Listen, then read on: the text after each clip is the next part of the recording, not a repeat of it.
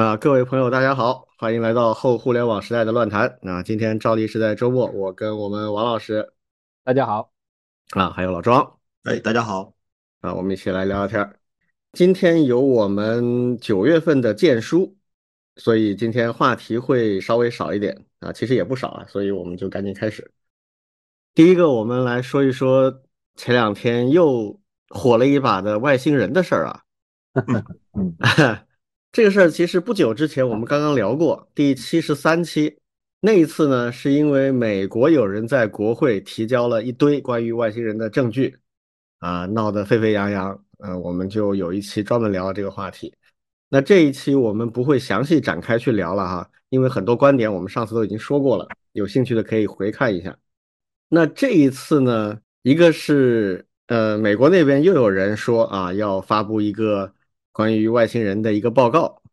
啊，好像已经发布了，但是我还没有看具体内容。然后另一个比较传播的广的是。呃，墨西哥这边有人在国会里提交了一组啊，这个外星人木乃伊的证据视频啊，所以我看传播的也很多，B 站和微博啊这样一些上面都有很多转发，还有下面在讨论这个问题的这事儿，你们怎么看？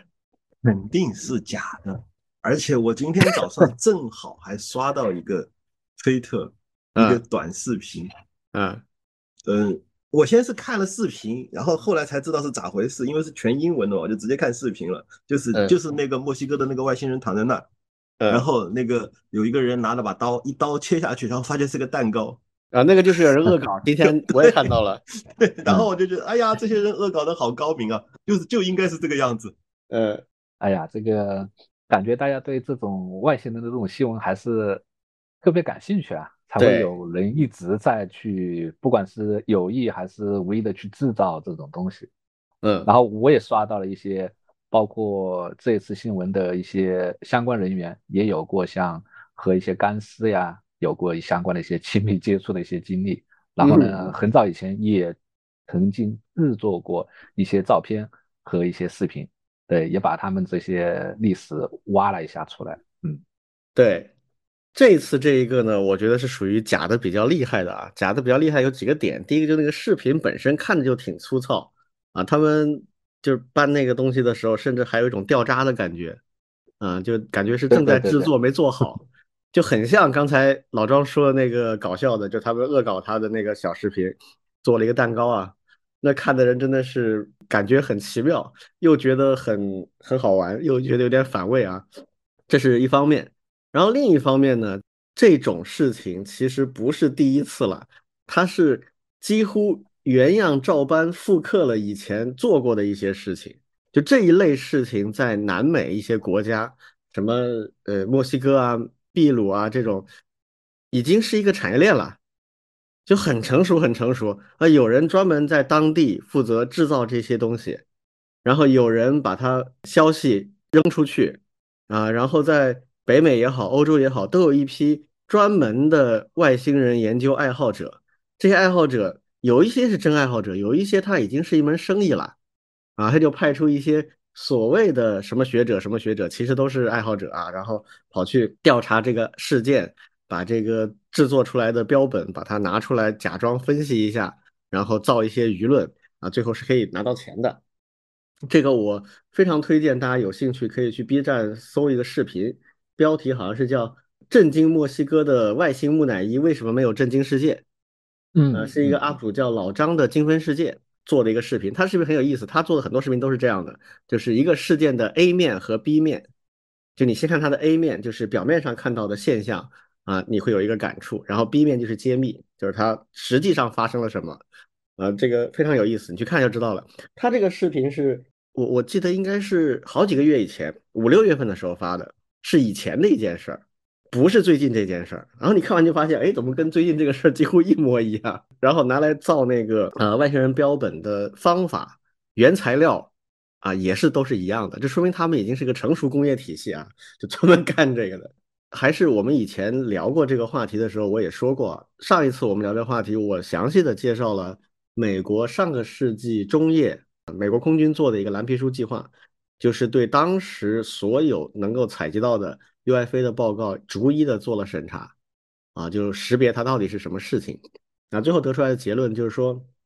呃，确实有一些 UFO 事件啊，所谓 UFO 就是无法识别的飞行物件嘛，啊，现在美国人把它升级了，叫做无法识别的空中现象。啊，嗯，那这种无法识别的空中现象，其实有一些最后就是没定论，那就你不知道到底是啥，但是呢，最终也没有任何证据能够证明说有外星人存在，所以现在就这么个状态。所以我个人的态度对这种外星人式的事件啊，还是保持一个 open mind，就是我们还是思维要开放一点，承认有各种各样的可能性，但是最终的检查验证呢，肯定还是落到实证主义的这一套东西。你说有外星人的技术、产品、器件，那你去检测嘛，是吧？现在的科学其实做这种事情是绝对没问题的。你能检查出来它是什么成分，是不是地球上没有的一些元素，都是可以查出来的啊。然后如果你说你有外星人的遗骸，那就更简单了，你就检查呗。就是我刚才推荐的那个 B 站视频，它的那个 B 面里面 就告诉你，正儿八经的科学家去检测这些东西的时候，他会用一些什么手段，能得到一些什么样的结论。其实是能查的相当细致的，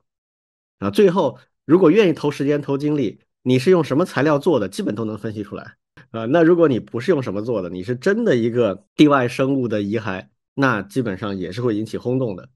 所以我在面对这些事情的时候呢，就是呃开放心态，但是得脚踏实地的去查证。但是有些事情就过于荒谬，压根就没有查证的必要，就已经反复发生过的，呃，就像经常讲的一个我很。欣赏的一个理论啊，就是所谓的这个奥卡姆剃刀，嗯，呃，逻辑学里面呢叫节俭律，它的意思是这样的，就是说有一个现象或者一个事情发生了，那么对它有很多种不同的理论来解释它。如果我们没有更进一步的信息来做选择甄别的话，那么在所有的这些竞争理论当中，假设最少的前提假设最少的那个理论，应该就是最可信的。这个理论其实就是反对阴谋论的一个最核心的基本原理。嗯，就是很多阴谋论它都有一系列假设，假设这个人他隐瞒了真相，假设全世界的大国政府都合作隐瞒了真相啊，等等等等，假设了一堆东西之后，最后得出了一个理论来解释一件事情。这个事情要成立的话，前面有一堆的假设，这些假设每一个都不容易，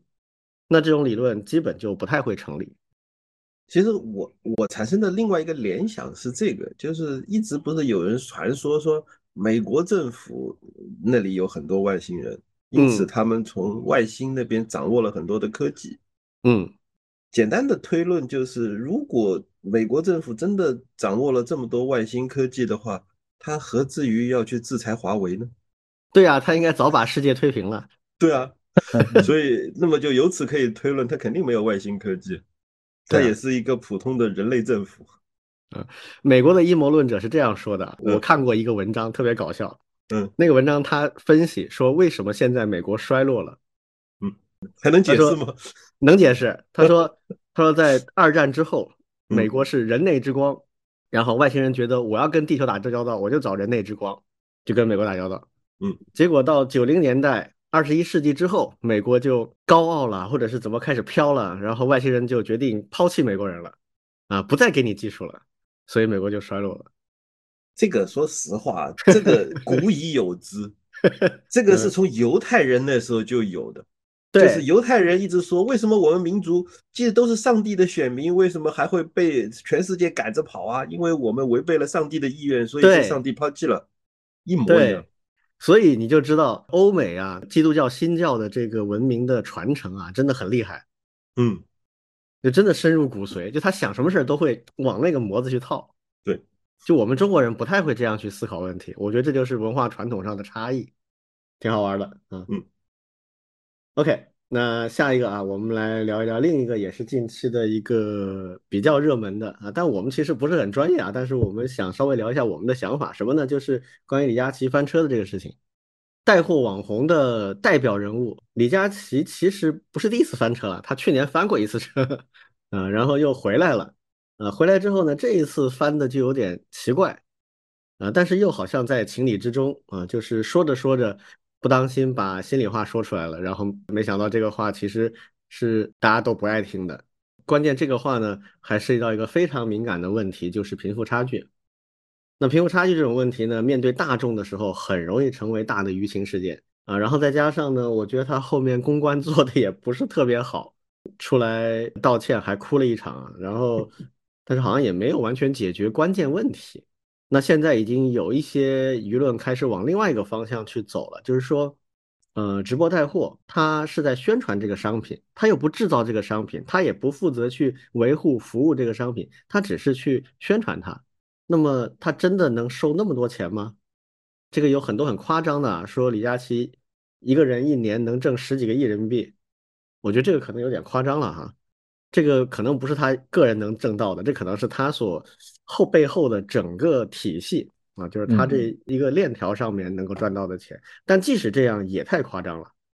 就这个现在人们在讨论这个问题是不是合理，那这个就变得更影响会更大啊，它会涉及到整个直播带货这个体系它是不是合理的一个问题。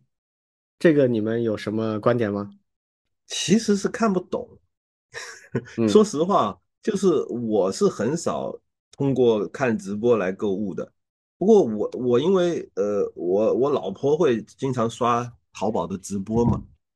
然后我就在边上听着，因为我们两个人共用同一个淘宝账号，然后然后那个直播的那个人就会在那边说话，啊那个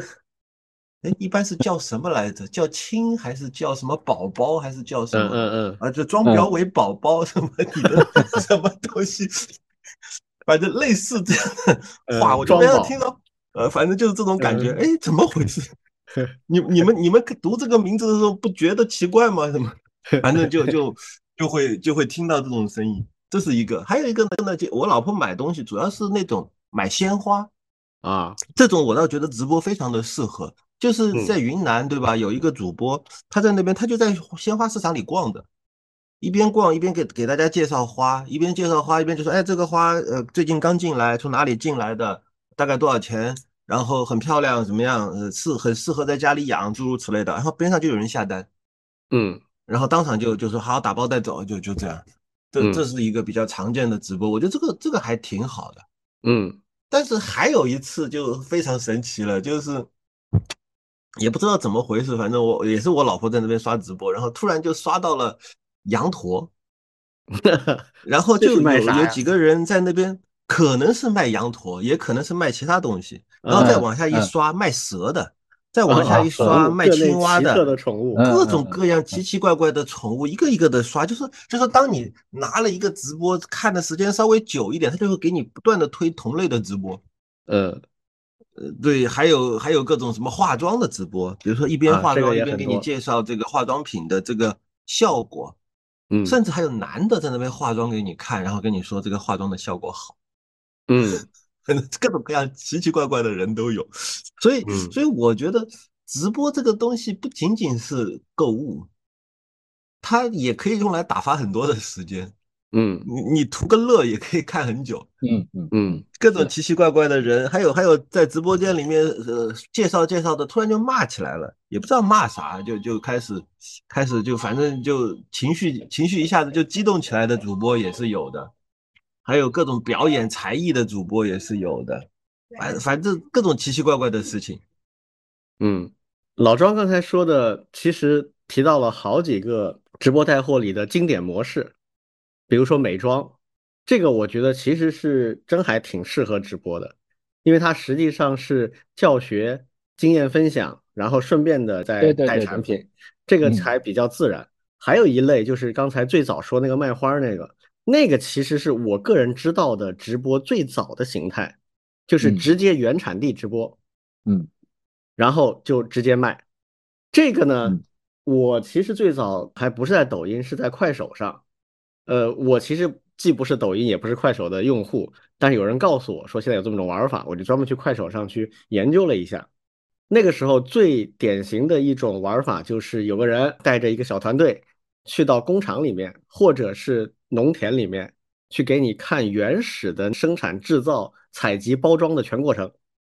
然后看完之后你会觉得，哎呀，这个东西就值这么多钱，而且真的离我好近啊，就好像我自己去。摘了一些瓜果回来一样，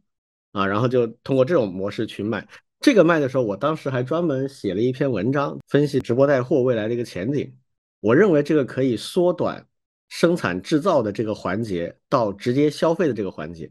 嗯，原来这两个环节之间挺长的嘛，它得就是你生产制造，然后要通过特定的渠道，渠道可能还有一级、二级、三级渠道，最后才能到消费者的手里。但是直播带货很可能把这个变成就只有两点，中间一个中介就完成了。然后甚至我当时推想，有一些有能力的生产方，不论是啊农作物还是工业制品，他有能力的话，他可以直接就是我生产、我采摘、我制造，然后我直接上网去直播带货，然后我就直接通过呃类似于淘宝这样的平台，我就发货就发出去了。实际上，这个模式我认为是健康，而且是一个好模式。包括我老爷子很喜欢在淘宝上买东西，他买的最多就是食品，各种各样的吃的，啊，什么腊肉啦，什么会买来试一试。他喜欢做菜吃饭。那这个其实他看的最多就是我刚才说这种，就是原产地或者是生产方自己，或者原产地的生产方搞了个联盟啊，推一些专门的人上去做直播，然后在淘宝去卖这些东西。哎，这个模式呢，我觉得它就缩短了整个渠道的链条。其实对消费者也好，对生产者也好，其实都是个好事儿。但前提当然是你不能够骗人啦，然后你要保证你的质量和售后服务了，这些都不用讲，这肯定是需要的。然后后面我就发现，过了一两年的时间，就发现会有一些变化。这个变化就是有一些网红出现了。就我刚才说的那些模式，它其实跟你红不红关系不是很大，没关系。对，对他看的主要就是。我看到了这些景象，然后我了解了这个产品的生产过程，哎，我对它产生了好感，而且我需要，我就买了，对吧？但后面发现不是了，后面开始走偶像派路线了，就是有一些人成为了网红，然后很多人买东西不再是看我刚才说那些要点，而是更多的看哦某某网红推荐的，他先天的有一个信任感。那这个时候就发生了很大的问题，什么问题呢？就是销售渠道它有可能被这个网红所把持。或者被他所绑架，就变成网红成了整个链条里面不可或缺的一个环节。那这个显然是本末倒置的，它本来不应该是关键点。就整个销售的链条里面，生产方、服务方和消费者这才是关键的节点。渠道成为关键节点的话，对整个行业长期来看一定是有问题的。所以现在就有这种味道存在。然后这种情况发展到一定阶段，那。所谓物极必反啊，你成了网红，然后你成了这个渠道的控制者，那你一旦犯点错误翻车的话，那整个链条就会出现大的问题。所以现在我觉得就有这样的一个趋势啊。王老师呢？王老师有这方面的经验吗？呃，我其实有一些的，虽然我我看的我我还是看一些，虽然不怎么买呀。嗯，对，最最早是这样的。对，最早其实，在直播前身还有还有一个一个类似的叫做电视购物。嗯，对，其实它也是对，通过电话嘛。而且那个时候呢，其实，嗯，比如说像上海这边有东方购物，其实里面的一些推荐的一些东西其实还是挺好的。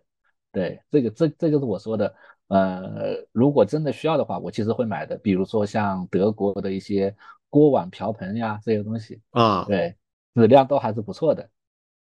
那后来其实就是随着移动互联网，对吧？手机端的发展，对，从这种以关注物品到关注生产过程，甚至后来变成人。最近这一这一波，其实就是包括像新东方呀，还有老罗呀，对他们把这个明星效应用到了极致，然后呢去带货。我这边其实比较喜欢看啥呢？其实就是刚才像李老师所提到的，就是把生产过程给它描述出来。对，不光是花，还有各种水果的采摘，还有包括一些食品的制作。对，现在其实很多的这种，嗯，像什么肉啊、鸡啊、鸭呀这些制作过程，先我觉得还是对对对，包括炒菜呀，我觉得还是。挺可以看一看的，对，因为有的做的还挺好，嗯，确实它里面也融入了一些学习的一些东西，对，其实包括我们，嗯，像教育行业也有一些试听课，试听完了，哎，就推销他的一些书籍呀，或者是他的一些收费视频呀，对，其实也也也都是还有的。现在这个东西呢，其实是融合了一些包括大家的一些猎奇的一些兴趣，包括大家的一些学习的一些需求、信息获取的一些需求，再加上一些呃直播的一些带货。我个人其实嗯对一些比较制作的不错的，我我其实是接受的。对，包括一些食材的一些东西。对，因为特别是现在的一些食材。那我们知道，像西部、像云云南呀、贵州呀，其实有非常好的一些食材，其实我们都不知道。对，那通过这种方式，他他把他的制作过程和生长过程、加工过程展示出来。对，其实我是愿意去做一些一些购买的。而且呢，还有一类，我不知道大家有没有去看，就是吃东西，吃播去对吃播，直直播吃，到处去找一些店，或者是开箱。然后呢，去打开某一个东西去吃。我们的同学其实有的还挺喜欢看的，对我其实跟他们交流过，特别是睡前，对，比如说他们说好像是可 以解压呀，或者是，但是这不自虐吗？睡前看直播不自虐吗？没有，一般也有爬起来再搞一顿，有这种满足感嘛？因为因为有有的特别有的对主播吃了就是我吃了，嗯，对对对对对对。我我是有有过，好吧，好吧，那也行。各位是是有不少这些的，嗯，反正什么情况都有吧，嗯。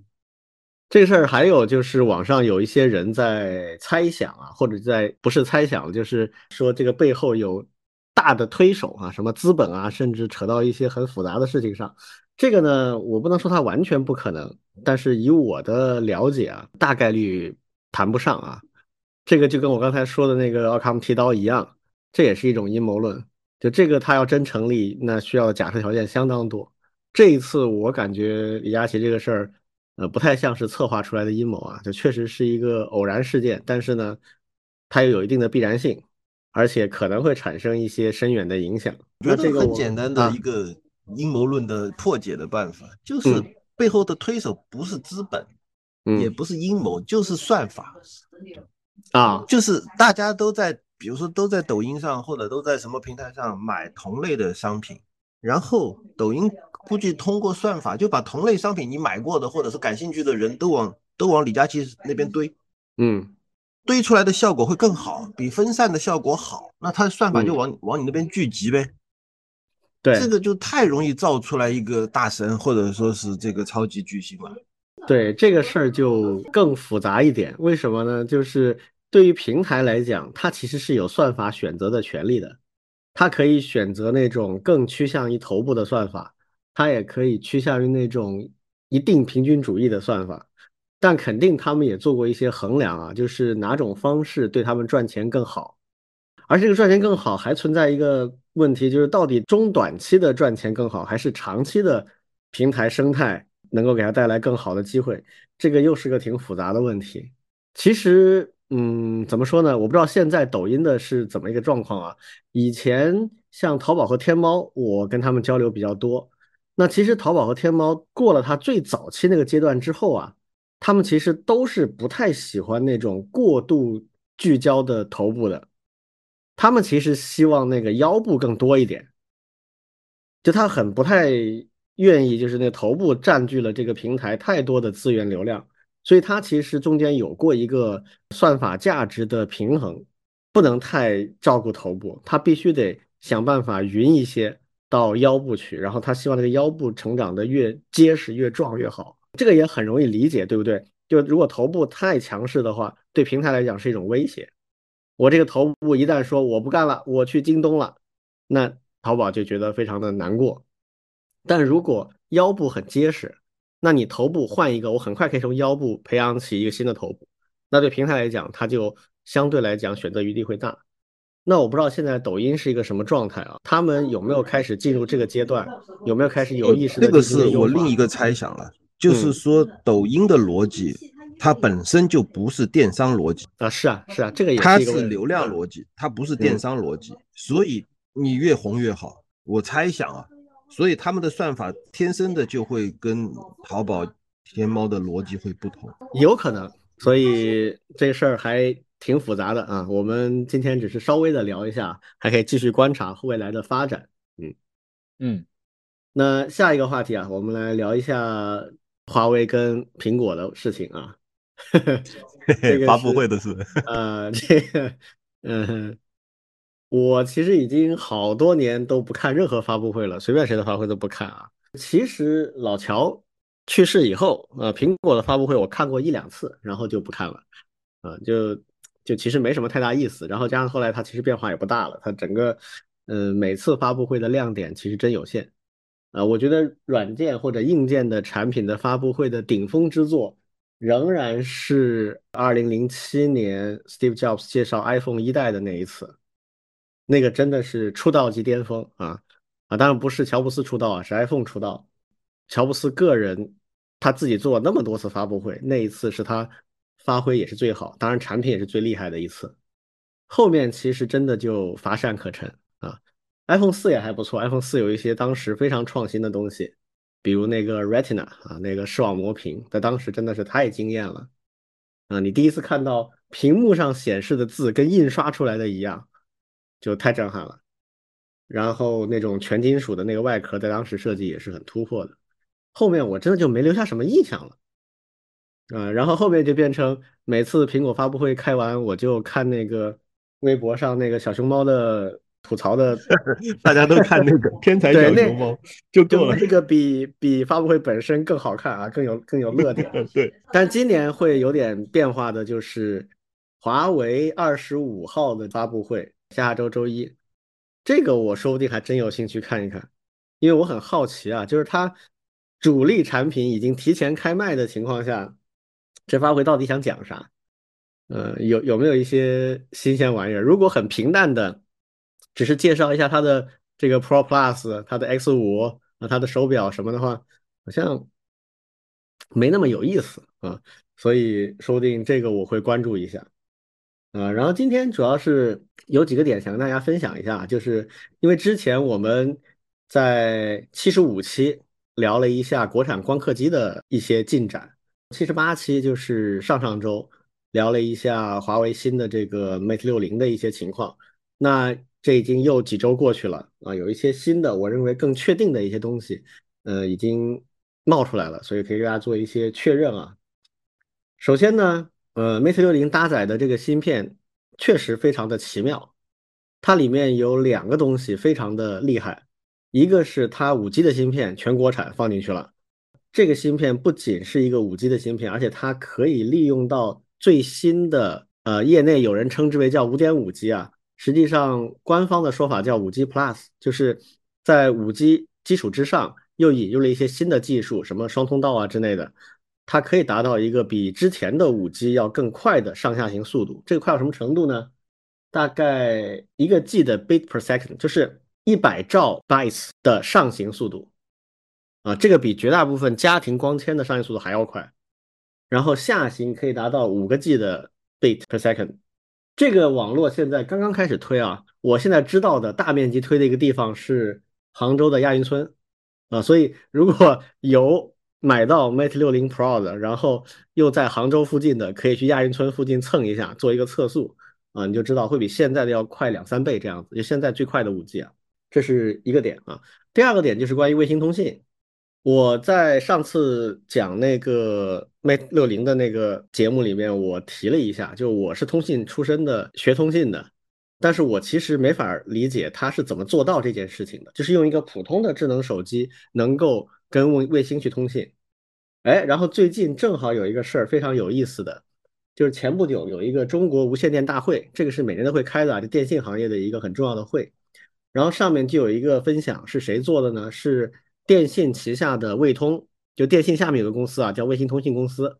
呃，就是专门负责中国电信的卫星通信业务的。那这个公司的一个副总，也是他的主要技术负责人，去做了一个分享，讲了很多内幕出来，非常有意思啊。有兴趣大家可以去搜一下。他讲了几个点，一个点就是电信投资建了，就是我们现在这个天通的这个卫星。这天通卫星我上次介绍过啊，它是一个同步轨道在赤道上方的三颗卫星。它是高轨的，离地面很远。它不是马斯克的星链那种低轨，离地面比较近的那种海量的小卫星。它是那种比较大的啊，在高轨同步轨道上飞的那种卫星。电信投了这个东西，建了这个网络，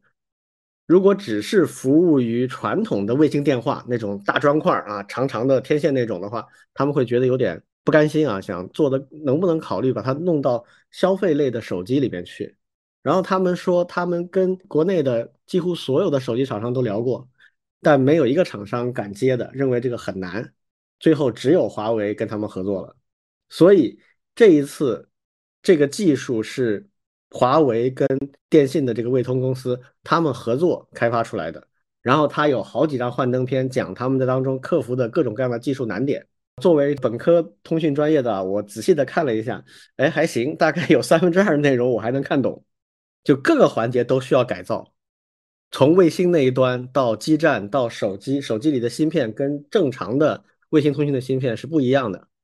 他用了很多黑科技。来解决各种各样的问题，比如定向性的问题啊，信号不稳定的问题，功耗的问题一堆，所以这就验证了我上次说的这个话，就是这个事儿不简单的，不是说哎有人想到有人做了啊，马上所有的其他的立刻就能跟进，这个不容易，或者他们得找华为去授权技术，或者怎么样啊，就他不是说我想做马上就能做的，比如像苹果，他想跟进这个事儿很难。它没有个一两年、两三年可能做不到，而且天线的设计也很有讲究啊。它里面提了一下，就是 Mate 六零的整个天线的设计跟它整个手机机身的这个融合有很多专门的设计在里面。所以有人经常调侃啊，说 iPhone 的这个信号很差。我看有一个大 V 发微博说，我就要买 iPhone，为啥？我们老是去某个地下的商城吃饭，这个我以前是不用 iPhone 的，每次都是我买单，其他 iPhone 的都没信号，我走了。啊，就这样，信号好不好，其实体现的是手机的那个天线的设计。另一个是，就这次 Mate 六零还有一个新的东西叫星闪啊，叫 Star Flash。这个东西是什么呢？这是华为搞的啊，它实际上是一个蓝牙的升级版的一个通信协议。那蓝牙是呃欧洲的爱立信最早搞出来的，然后爱立信组织了一堆的厂商，成立了一个蓝牙技术联盟。那以前华为也是蓝牙技术联盟里面的。而且到一八一九年的时候，华为大概持有蓝牙技术联盟的三成以上的专利。然后比较搞笑的一个事情是，一九年不是美国制裁华为吗？然后这个蓝牙联盟呢，就啊跟着起哄，居然就把华为踢出去了。然后一踢出去就发现不对劲儿啊，就踢出去之后，你华为手上有百分之三十左右的专利，你得给他付好多专利费。然后踢出去，马上又啊把他请回来了，然后 又回到这个蓝牙技术联盟。但是你这么踢了一下，又请了一下之后呢，那肯定就会产生一些影响。啊，所以华为后来就很坚定的开始搞自己的一套，就是这个星闪。这个星闪的技术上比现在的蓝牙加 WiFi 要先进很多。它不仅仅是替代蓝牙，它是可以替代蓝牙加 WiFi 的。啊，速度、通道、单一的设备连接设备的数量都比蓝牙和 WiFi 要高很多。然后现在华为就以自己为主，建了一个星闪的技术联盟。然后请了又是大几十家技术厂商，国内的、国外的，所以接下来可能会有一波的星闪会去逆推蓝牙的这样的一个趋势啊，大家可以等着看啊。然后最后一个就是 Mate 六零新的这个玻璃啊，就是昆仑玻璃二代啊，我没试过这个二代，但是我以前用华为的手机，它是昆仑的一代嘛，我当时最感触深的一点不是它硬不硬、耐不耐摔的问题，因为我很少摔手机，我很小心。有一点我是很喜欢，就是它特别容易擦，上面沾了指纹啊，沾了一些油腻的东西啊，随便拿个什么啊，在衣服上擦一擦，或者随便拿一张纸巾擦一擦，就擦得很干净。但是 iPhone 这个好像就不太行，iPhone 擦擦总是还有一层油污一样的东西在上面，不容易把它弄干净。所以从现在看到这些现象啊，就是 Mate 六零真的是一个很奇特的手机啊，就是如果现在正好有换机的愿望的，我真的觉得可以去试一试。我爸妈隔壁邻居的阿姨拜托到我这，让我帮忙抢一个 Mate 六零，我还不知道怎么抢嘞，这东西哪有这么 容易抢得到？好像现在最好的办法就是去线下店下定金，然后等。嗯，好像现在我觉得就是这最好。然后现在就是期待它后面三个月嘛，十月、十一月、十二月产能能够上来，上来之后可能会好一点。反正我看到的是华为手机上的那个华为商城嘛，是今天下午六点零八分开始抢，然后那个预计到十月的九号完成发货。就如果能抢到，那已经算快的了，那已经算快的了。我现在看到好多人是两个月了。哎，再说吧，也不知道运气好不好了。嗯嗯，所以这个有另外一个话题啊，就是很多人讲啊，这个是爱国营销啊，什么什么的。我我倒觉得爱国营销本身也没啥嘛，呃，总比这个恨国或者是叛国营销好啊。只要你不过分，不要道德绑架，说不买不是中国人，这就过分了 啊。嗯，但是你说，哎，我在同等条件下，我就对他有好感，我买一个，这个我觉得真的没啥问题，就千万不要搞道德绑架就行了。最后一个就是提醒一下大家啊，就现在这个氛围啊，有一点像当初 LK 九九出来那个时候，有一些人在里面真的是浑水摸鱼，现在在释放非常多的假消息。我现在最近看到跟这个有关的假消息特别多，有几类啊，一类是描述。华为这个手机出来之后，美国人如何破防的啊？包括造一些美国政府的人说的话的谣言，那种谣言一看就非常假，但是很多人会愿意信啊。这种虚假的强憋理论就没什么意义，就让人看了还反而觉得很糟心啊，没有必要，真的没有必要。就是我们的对手还是很强的，他们有的时候很蠢，但是他们还是很强的啊。造一些他们的谣，他们也会说蠢话，但是你人为塞给他一些蠢话，真的没必要，你就等吧，他自己会说的。还有一类谣言很夸张的，就是说啊，光刻机突破，这个我们七十五期的时候说过。我个人的判断啊，DUV 就是我们上海这个微电子出的啊，浸润式的二十八纳米的 DUV 的光刻机，今年年底能够交付商业应用，我觉得这个概率是非常高的啊。但现在的一些大 V、一些营销号，这个夸张到什么程度啊？说我们 EUV 啊已经突破了，怎么怎么着？那这个呢？我判断现在不太可能啊，这个至少还得一两年的时间。但确实，我们现在是多条技术路线在尝试这方面的攻关，而且进展都是不错的。但这个不代表它很快就能商用，我觉得这个还是有相当差距。但现在外面吹的有些离谱了，包括之前我在我们听友群里面也提到，我们现在好几条技术路线，比如说 X 光的技术路线，还有清华的那个就是力大飞专的，用一个。巨大的加速器来生产各种各样的光源啊，然后从里面挑选我们需要的波长的，这个可以解决我们制作 EUV 光源的时候的一个难题，就是怎么保证非常精准的产生五纳米、三纳米的那样的光。这个思路是很有意思的，而且很突破，非常有中国的工业化特色，而且现在已经在雄安准备做一个试点，但这个东西离最后商业化的应用，我觉得还有相当距离。啊，至少一两年是肯定要的，所以我觉得保持一个乐观的关注就好了吧。这种造谣的东西实在是就是一种虚假的强壮，其实让人挺难受的啊。这是我个人的一个观点。我觉得可能是战忽局在行动呗。嗯，但这个战会没啥敌人信不信？万一敌人信了呢？不，敌人信了好像也对我们没什么特别大的好处啊。是推动他尽快投降，尽快开始反过来 倾销。好像也没什么特别，叫叫乱了敌人的章法，不，他已经乱了，也没什么。我觉得从开始对我们进行这种彻底的制裁，包括完全封这个华为中心的一些渠道之后，其实就已经定了，就这个局面已经就这样了，不太可能改变了。现在你进一步迷惑敌人，好像也没什么特别大的意义啊，反而会反而会给产业界一些，比如说这现在一吹之后。立马的一个影响就是相关的 A 股就噼里啪啦涨上去了，嗯，如果它没有如期的交付，后面又会噼里啪啦降下来，那股民又会出来说啊，你们骗人啊！当然，股民这个也没办法，对吧？他们总总是会有问题的，股民总是要被骗的呀，因为股民总是希望被骗的呀。嗯，所以这个玩意儿，嗯，好，我们来聊最后一个小话题啊，嗯，就是关于 Unity。Unity 是现在世界上采用的相当广的一个游戏引擎，很多独立工作室、一些小成本的游戏，甚至一些大成本的游戏，比如我们上海的米哈游啊，米社的几个重头游戏，一年能挣十几个亿美金的，也是用 Unity 做的啊。当然，用的最多的其实还是一些独立游戏用的比较多，因为它上手比较容易啊，而且。嗯，用的人多了之后呢，它获得一些帮助啊也比较容易，所以它的整个市场占有率还可以。但最近它有一个极度的作死行为，就它要开始收一种安装费。以前大家比较喜欢的游戏引擎的授权方式是把它当做一个当做一个软件库来卖，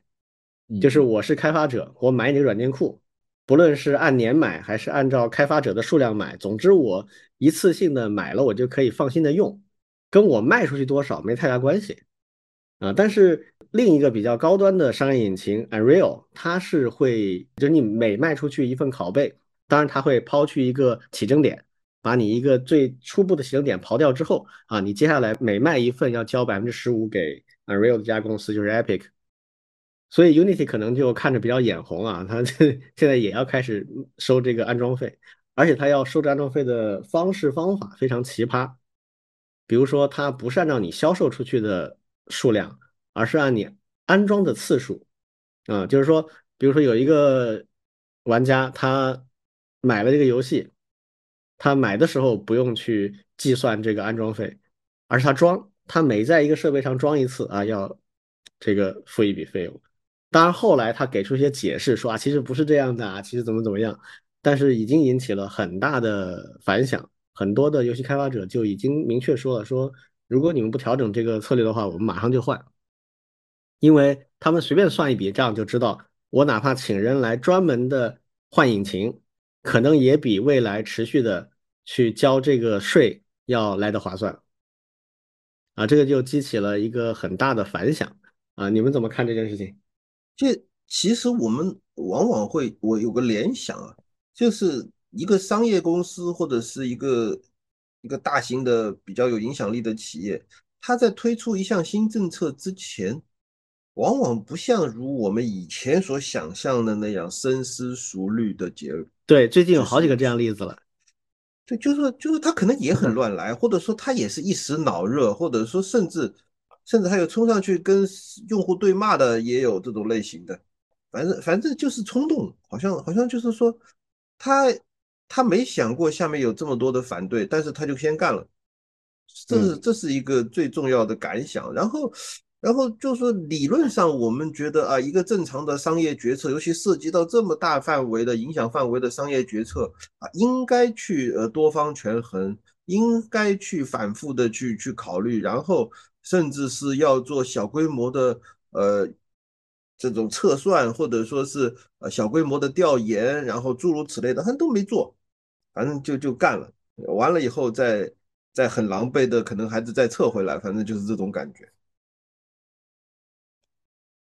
嗯，但是不知道为什么会这个样子，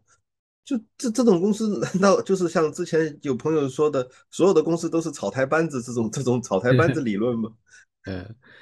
有的时候我觉得可能真的有一些信息差，比如说现在就有人说啊，说现在 Unity 的老大 CEO 啊是以前 EA 一个很出名的游戏公司的 CEO，然后 EA 一直被看作是游戏界的毒瘤啊，就是 游戏界上号称。呃，用户评价最差的一个游戏厂商，就这哥们儿，就他是一个不太明白玩家是怎么思考的，也不太懂游戏开发者，但是他很懂赚钱，所以这一次的风波啊，我不知道会不会带来一些影响，因为 Unity 基本上是我刚才说了，就是小规模的，包括独立游戏开发商使用最多的一个引擎。那现在有没有一些替代呢？当然有可能，可能升级就去用 Unreal 了，当然又比较贵，而且。Unreal 有一些功能，说实话，对于大部分的游戏开发商来讲是有点多余的啊。它是面向那种三 A 游戏比较更适合一些，所以我不知道会不会有一些，比如开源的游戏引擎会得到大家的重视。现在其实有一些做的还可以的开源引擎，什么有一个叫 Godot 啊，就是这个戈多，嗯，还有什么 Open 三 D 啊等等，这些其实也有人在用，但是。反正我们也知道嘛，开源的软件嘛，就是 卖相会差一点啊，有一些细节会做的差一些。但这个如果真的有很有经验的团队去搞一搞，比如我瞎想啊，比如米哈游啊，投一点钱啊，赚那么多钱，投一点钱嘛，扶一把，看有什么开心能起来啊。所以这个不知道啊，说不定会引起这样一些变化。我前面其实我跟那个 Unity 其实还是有有一点接触的，而且呢曾经对，而且呢曾经。还在还尝试过的，就是在学校里面去推一些 Unity 的一些课程啊？为什么呢？对，就是我们，嗯，学校里面其实有一类那个课程叫做虚拟仿真实验，这个也是前几年做的挺多的。但是呢，还有什么物理引擎什么可以用？哎，对的，对的，对的，物理里面的一些实验呀，然后包括我们计算机里面的硬件的一些实验呀，都是可以做的。嗯，这倒是。那这个呢，也是教育部里面，教育部会支持这一类课程的开发。但是呢，高校的老师其实是没有这种开发能力的，一般都是委托给外面的第三方公司。然后呢，我们在看的时候发现，这些公司大部分都是会用 Unity 来去做开发。嗯，那开发完了，交付给到我们老师手上以后，哎，那我不能改。对，当时其实也是和开发商，包括 Unity 在国内的一些代理，我们聊过。哎，而且呢，他们确实最开始也有想在学校里面去开设类似 Unity 的一些课程，甚至是一些像多媒体的一些专业。对，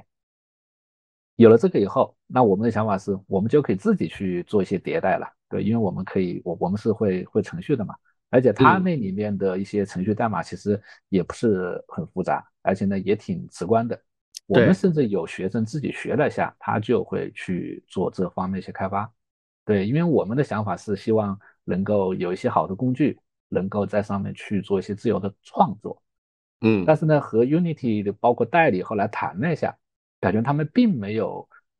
这方面很强的意识。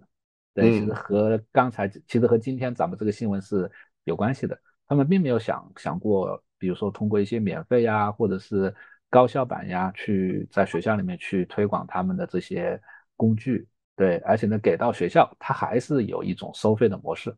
而且呢，刚才所提到的，那如果说装一台机器就收一个费，你想想，那我们的机房去装的话，那那那会是啥样？对吧？所以说我我这边其实也特别希望，如果有好的开源的，能够去做这种。三 D 的开发的，我们其实都愿意去尝试的。嗯，对，Unity 主要的优势其实就是上手比较方便。对的，对。然后很多人也骂他，就说优化的很差，这么多年几乎没啥优化，优化全得靠这个开发者自己。反正一个领域如果有很好的开源替代品的话，对这个领域生态一定是个好事儿。是的，嗯。好，那我们下一个话题，我们来聊一聊我跟王老师我们这学期啊已经开始的微专业的事情。因为老庄对我们这个微专业很感兴趣啊，嗯，对，尤其是课程里面的一些设计啊、一些想法，所以我们今天花点时间来聊一下。我先给大家简单介绍一下啊，这个微专业的名字叫做数字素养与计算机科学教育。它的意思是这样的，就是我们先有三门课啊，分别是编程思维与实践。数据思维与实践，还有经典算法与人工智能，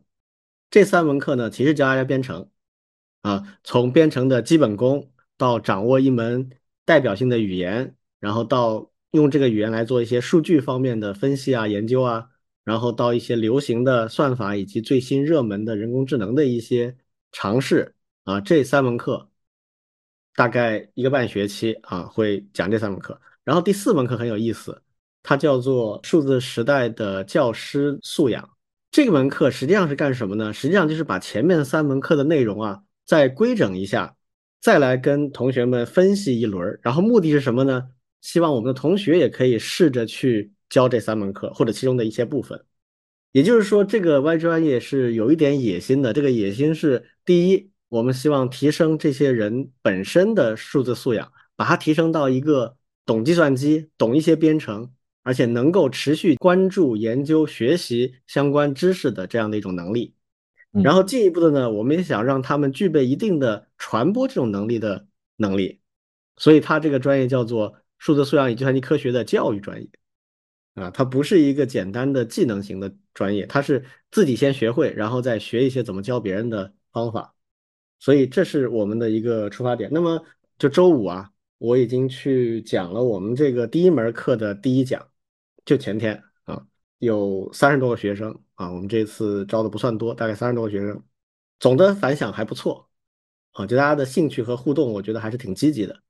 嗯，呃，所以后续还要再去看，因为我们这几门课其实都有积累，所以不是从头开始做的。但是面对这一个全新的目标，其实也做了不少的调整和改造了，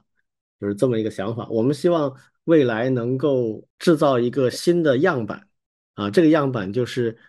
我们要怎么去提升大学生的数字素养和计算机科学的能力，以及怎么让他们能更好的往外去传播，能够走出一条这样的路。那这个课程里面很多内容，我们现在也会全程都会录下来，然后会专门的请人去制作成一些课件。那这个后续是怎么去做一些传播？比如我们可能会剪里面的一些片段放到 B 站或者抖音，或者去做一些传播、做一些宣传推广，都是有可能的。现在还要去探索。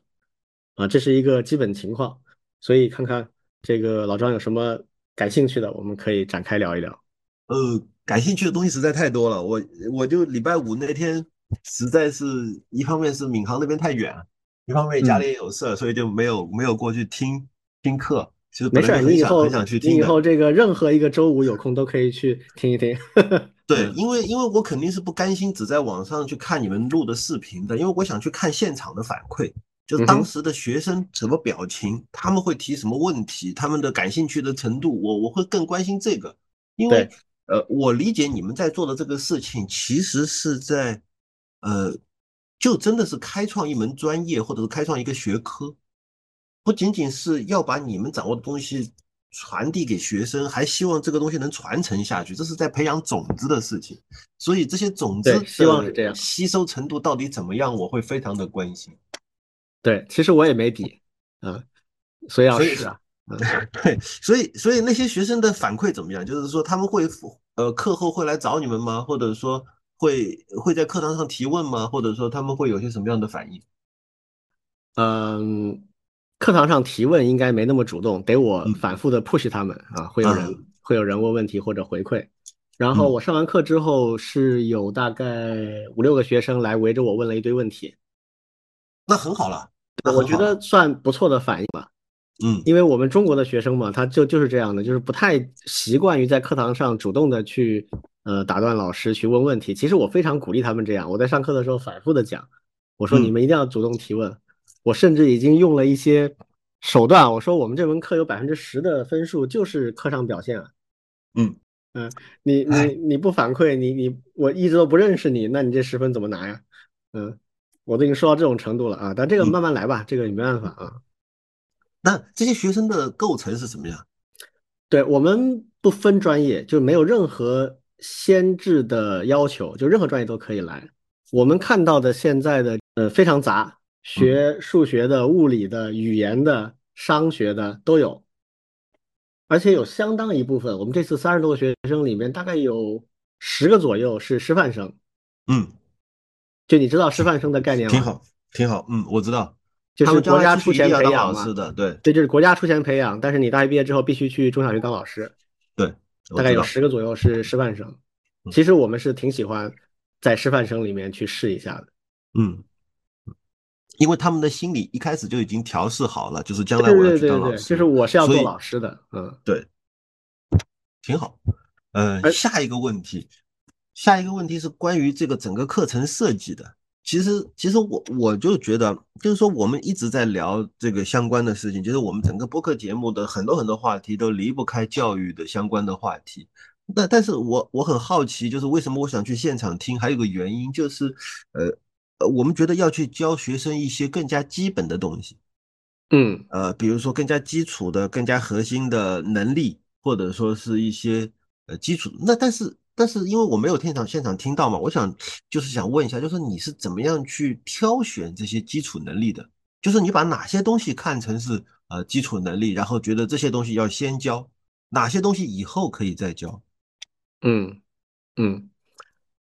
呃，其实这个这个王老师比较清楚啊，就是我做这个事情，其实最早是啥时候开始做的呢？是一八年的时候，嗯。我离开沪江之后就开始构思和开始思考这个事情，然后一九年的年底到两千年就在华师试过一轮，啊，当时因为疫情的原因是完全在线上做的，在 B 站做的直播，这王老师记得吧？对的，非常深刻。嗯，然后后来又，其实那一次已经是第二轮了，第一轮我之前介绍过，我在校来的一个粉丝群里面，他一个几千人的粉丝群，我在里面做过一次。一轮的尝试，呃，然后后面又在线上做了一轮付费的课程，那个是在二零年的暑假夏天的时候，然后二零年的秋季学期又在华东师大的通识课里面讲了一一个班，嗯，那个是二零年的秋季，然后这一轮已经算是第五轮正式的讲这个内容了。所以其实这里面很多东西都调整过了，有些东西是要试了才知道的啊，这是一个，就是实践教学实践是离不开的。就你再牛逼，你想法再好，当然你初步的想啊，至少有百分之三四十的内容是调整过了，在这过程当中。这是一个点，第二个点其实是我觉得我思考比较多的一个问题，就是到底什么是程序员的核心支柱技能？对我我想问的就是这个，就是就是我们上次在那个听友群里面也有一个听友问了一个很有意思的问题，他说到底什么才是好的程序员？他最早问我的问题是说我怎么才能成为一个更好的程序员？我说这个问题好大啊，这个，然后后面他就自己想了一下，哎，想的也很到位，他说。哎，首先怎么定义好的程序员就是个问题，所以我们可以用排除法。你掌握了很多不同的编程语言，这是好程序员的关键技能吗？肯定不是，对不对？嗯。你掌握了很多工具，这个是一个很重要的方面吗？肯定也不是。那么到底什么才是？那我们可以回过头来推演，就是当有一个新的东西、一个好的东西出现的时候，你能很快学会它，并且很快能把它用起来。这肯定是好程序员的一个典型特征，嗯，就他的学习能力很强，这是非常重要的。OK，那学习能力的背后还有另外一个很重要的能力，就是他得识货，他得知道什么是值得关注的东西，什么东西是可能不那么典型、不那么有代表性，我不需要花很多时间，就他得有一定的技术品位。那这两个我觉得是比较清晰的。那第三个就是，当面临一个实际问题的时候，一个现实世界的问题的时候。他能不能很快的拼出一个解决方案？就是我能分析这个问题，把它分解成若干更纯粹的问题，然后对每一个很纯粹的问题，它能找到业界一个比较标准、比较通行的、比较可靠的解决方案，然后它还能把这一系列的解决方案捏起来，成为一个大的解决方案。这个叫什么？这个统括而之就是一个 problem solving，就是问题解决的能力。但是细分的话，其实有若干种其他能力，比如说化繁为简。化整为零，或者说问题的分解，啊，这是一个。那然后对解决问题的方法，它得有一些常识性的储备，比如说计算机系统，比如说数据库，比如说网络的一些基本知识，这些是打底的。然后接下来就是他怎么去面对特定的问题，能够去搜索、评估、选择、尝试一个解决方案。这实际上是一种探索和试错的能力。就沿着这样的一类，我刚才举的像是一些例子啊，就实际上我做了很多这方面的思考实验，然后最后我选出来的一批比较重要的能力，就是我前天在那节课里面给他们讲的，大概有八加一的能力。这个八加一的一就是学习的能力，就是 learning to learn。嗯，然后那八个呢，就是我选出来的一些关键性的思维和实践的能力，比如说尝试和试错。比如说计算思维，比如说数据思维，比如说元认知。关于元认知，我第一节课就讲了一个很有意思的例子啊，我可以给大家简单的复述一下，就是给你一组数，比如说七个八个数，你把它做一个排序，可能绝大部分的人第一眼看到之后，立刻就把它排好了，从小到大排排好了。但是我问在场的学生一个问题，我说你们仔细想一想，你是怎么排的？你脑子里面到底怎么做的这个排序？那大部分人其实。要仔细想一想，他不太习惯去用这样的问题审视自己。但是后来我告诉大家说，其实绝大部分人这个排序的做法其实是这么干的：他先扫描一遍这七个八个数，挑出里面最小的一个放在第一位，然后再扫描一遍，挑出第二个放到第二位。绝大部分人做排序的时候实际上是这么干的，但这个过程太快了，你可能电光石火，零点几秒就做完了，所以你一时半会儿你想不明白你自己实际大脑怎么做的。那你写程序的时候，你其实就要干这个事儿，就很多问题你直觉就有一个解决方案和思路，但是当你写程序的时候，你必须把它写成一个 step by step 一步一步的一个命令序列，然后你才能把它变成程序交给计算机，对不对？所以这种能力其实是非常重要的一种思维能力，你在写程序的时候是非常能锻炼到它的。而这种能力呢，恰恰也是你以后如果你一辈子当程序员的话，不论是设计和编写程序，还是你去排错，都需要去用这种方式来反问自己的大脑很多问题，而这种思维训练呢，平常你是很难有机会去训练的，就回到刚才老庄说这个问题啊，我不能说这个一定就是对的，但是我认为从这里开始呢，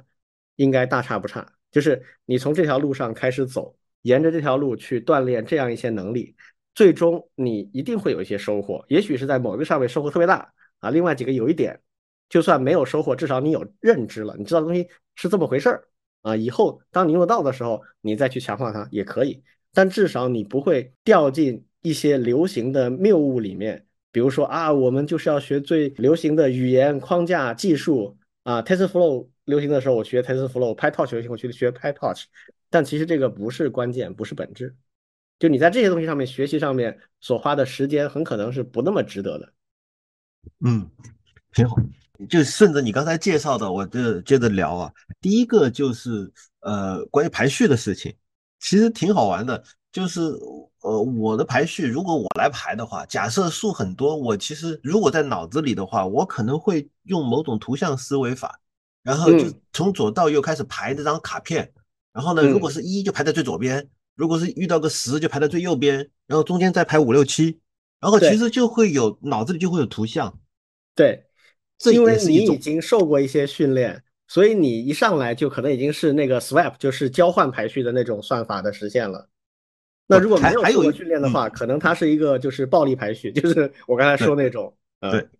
还有一些人，表达的意思，真的，我真的碰到过一个一一个人，他就是这方面很熟练的，然后他很可能他的排序就直接就上冒泡了，就他的脑子里排序方法就是跟冒泡排序差不多了。嗯，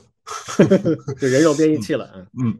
呃，我想说的意思就是说，当我们学了，呃，就是一开始我们学编程是把我们原有的思维翻译成代码。但是其实到后面，当我们学了更多的计算机算法之后，可能算法会影响或者是修订、优化我们的思维习惯。是的，是的，这个就是素养的一部分。我觉得是想想先说这个冒泡和各种排序算法的这个逻辑。还有，对，嗯，而且就是这个恰恰就是我们的目的之一。就当达到这种状态的时候，我认为这个人跟计算机之间的理解就会上一个档次。嗯，那么他在理解计算机的能力和局限性的时候，就会比普通人要高很多了。对，这就是训练的目的嘛。对，嗯，呃，下一个联想到的是解决问题，就是呃，我我不知道如何才能够定义这样的一种能力啊，就是但是我们在说到在解决问题当中有两种倾向都很糟糕，一种倾向呢是呃。很容易放弃，就是搞着搞着就搞不定了啊！算了，没办法了，就绝望了，就找人求助了。还有一种的话呢，还好听点叫很坚韧，就一直在那里死搞死搞，就搞不出来，还在那里拼命搞。对，就是然后就浪费了无数的时间，但是就还是没搞定。嗯，就就是说，我们真正在解决问题的时候，呃，公关的能力和绕路的能力都很重要。嗯，但是如何去找到一个正确的？到底现在是该公关呢，还是该绕路呢？是该是该勇往直前，还是该苟且呢？其实这个判断能力很难。嗯嗯，但是我不知道该怎么命名它。我我知道，就是优秀的工程师也好，优秀的这个架构师也好，在这方面是肯定有很强的权衡能力的。嗯，就我觉得你刚才说这个问题，还是跟工程思维比较有关系。尤其是工程思维里的所谓成本意识，就是它本质上其实在做一件什么事儿呢？就是在做一个各种各样解决方案的成本评估。嗯，一个优秀的架构师，他面临一个难题的时候，他可能会摆出，比如说一二三四种解决方案。这种解决方案呢，很常规，有现成的东西，但是呢，它有这样那样的局限性，比如说以后很难改，性能的上限比较低等等，这样一些缺陷啊，这是第一个。第二个呢，我们局部的优化其中的一个部分，能够提升什么，能够怎么怎么样，但是它有什么样的代价啊？然后第三个非常非常呃优化的方案，但这里面有三个东西是没有做过的，这三个东西的攻坚突破可能时间是没法确定的。那这三个里面有没有一些 downgrade 就降级的解决方案？我能突破就突破，不能突破我就用什么？一个好的架构师他会以这种方式去思考这个问题，然后最后他会把每一个解决方案大致的人员、时间、成本会有一个大概的评估。大家不要认为说啊，架构师就是纯做技术的，不是的。一个优秀的架构师，他同时是肯定必须是一个好的工程管理者，因为他必须要去考虑这个方案的时间代价。那最终他会综合评估得到一个好的结论。那这里面我觉得真要做到这一步的话，其实还是经验比较重要，包括自己的经验和自己学习的其他人的经验，然后再跟一些理论结合起来，他才能做这样的不同的解决方案的设计以及相关的评估。我不知道是不是刚才老庄说的这个问题比较接近这样一个状态，已经很接近了，或者说 我也没有想得更好，因为嗯呃怎么说呢，我会把它更多的想象成一种人的个性，就是有些人他会更倾向于硬上，有些人会更倾向于取巧，但是这两个话都不含褒义或贬义，嗯嗯。但是问题在于说，硬上和取巧这两个方案，它最终的结果是不是一样？通常可能不一样，它是有取舍的，嗯，对吧？我硬上，如果成功了，那么我得到的所有都好；但是如果我没有成功的话，那我可能就是浪费了人力物力，最后也没有得到任何东西。它实际上会产生一个数学期望的问题，嗯，就是我不是一个确定的结果，我是。一个融合态，就是我有百分之二十的可能性成功，那么得到这些百分之八十的可能性可能失败，那么就什么都得不到。这样一平均之后，它的回报是一个其实就没那么好了。然后另外这个所谓的取巧，它时间资源上百分之百可控，但是结果是有让步的，就是可能没有达到我完全的那个目标，嗯，是吧？它可能只达到百分之七十的原始设定目标。那这个时候，这就是。人类面临的最大挑战就是你要去取舍嘛，对吧？嗯，就是你都不想舍的东西，但是你必须舍一个。我个人认为这个是属于工程能力里面的一种。嗯，好，我再换一个角度来说，这个其实已经涉及到可能是职业生涯或者说是叫生存能力的问题。为啥会涉及到生存能力呢？就是我们在公司肯定是从小干起的，然后一点点的往上做。对，然后越是在我是小兵的时候，其实我越有。呃，探索或者说是冒险的冲动，因为我不负担成本，对，出了事情也是，就是也是公司损失，不是我损失。哎，我还学到东西了，对吧？失败是成功之母嘛，我还学了很多失败的经验，也很好。就逐渐逐渐的往上升，升到比如说项目主管，他有项目的交付压力；升到部门经理，他有部门的盈利压力，等等等等。但是就是说我我的假想就是一个人。他会逐渐的从呃冲动变到呃慢慢的变得谨慎，而这个所谓的生存技能，就是你在这个公司在保证生存的前提下，还是要多探索，嗯，或者说多多尝试一些比较极限的方案，这样其实对于个人的技术能力和技术经验的增长肯定是有帮助的。但这个话如果给一个公司主管领导听到的话，就会觉得很不爽啊！你拿我。公司里的这个研发成本来做你自己的训练，这个这个这个其实不一定啊，要看这个主管他的层次了。就他如果境界比较高的话，他应该会认可这种方式。比如我，我就会认可。为什么呢？你前提是完成了公司的阶段目标嘛？那这个情况下，你提升自己也是提升公司的能力啊。嗯，是吧？就是当然有人会提升之后就跑掉了，但是一个健康的公司，他一定认为自己能留下大多数人才，对不对？嗯，除非他自己已经是快不行了，否则的话，他一定有这个有这个决心或者这个信心，说我培养十个人才，我至少能留住七个吧，那我还是赚的嘛。所以我觉得要看这个怎么去想这件事情，当然也要看这个度。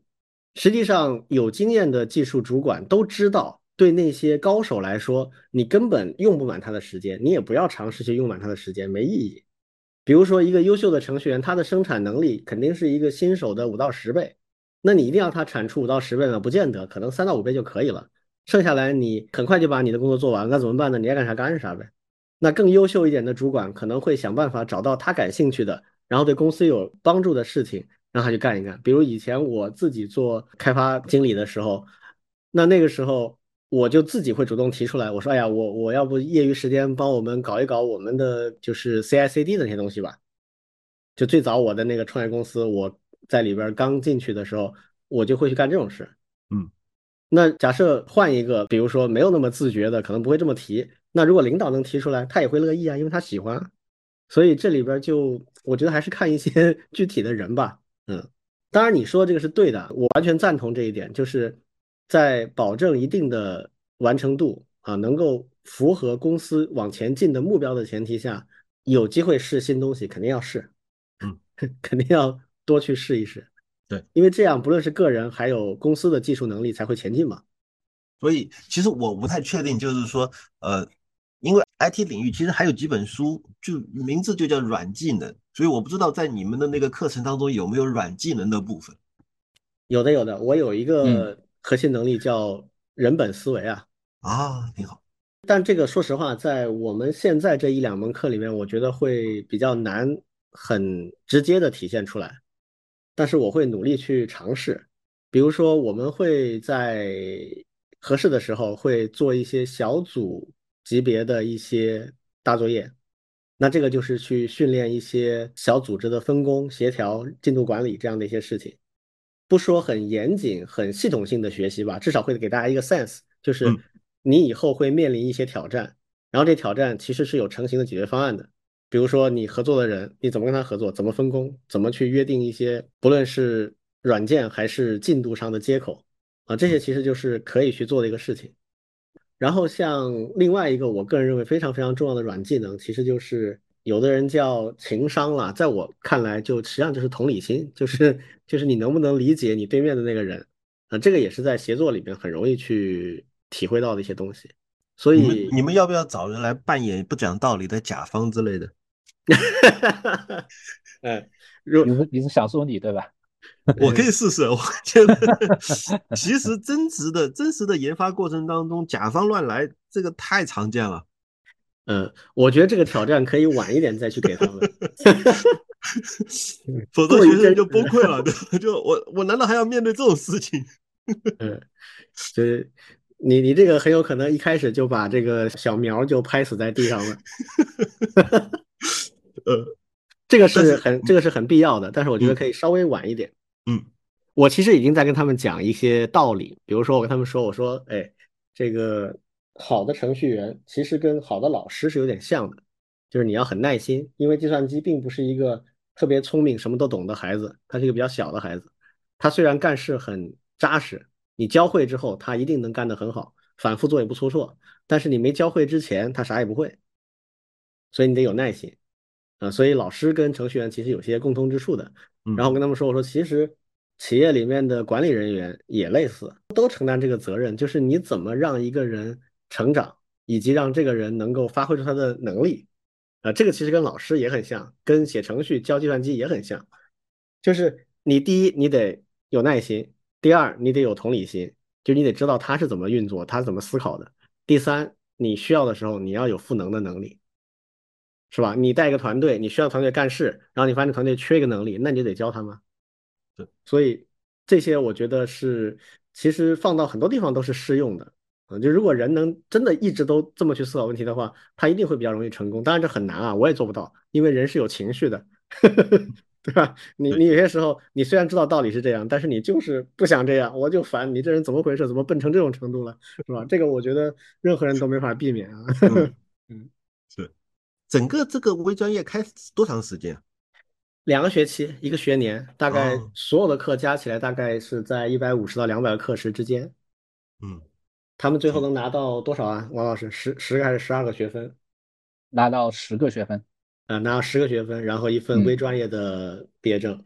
证书，对，蛮好的。其实这证书到你们学校去看看。对啊，欢迎你直接来指导。你们会你们会搞那种研讨班吗？或者说某某一节课就是研讨课？可能会，那现在还没有，因为在第一学期的两门课还是比较偏基础的嘛。嗯，就可能会少一点，但是。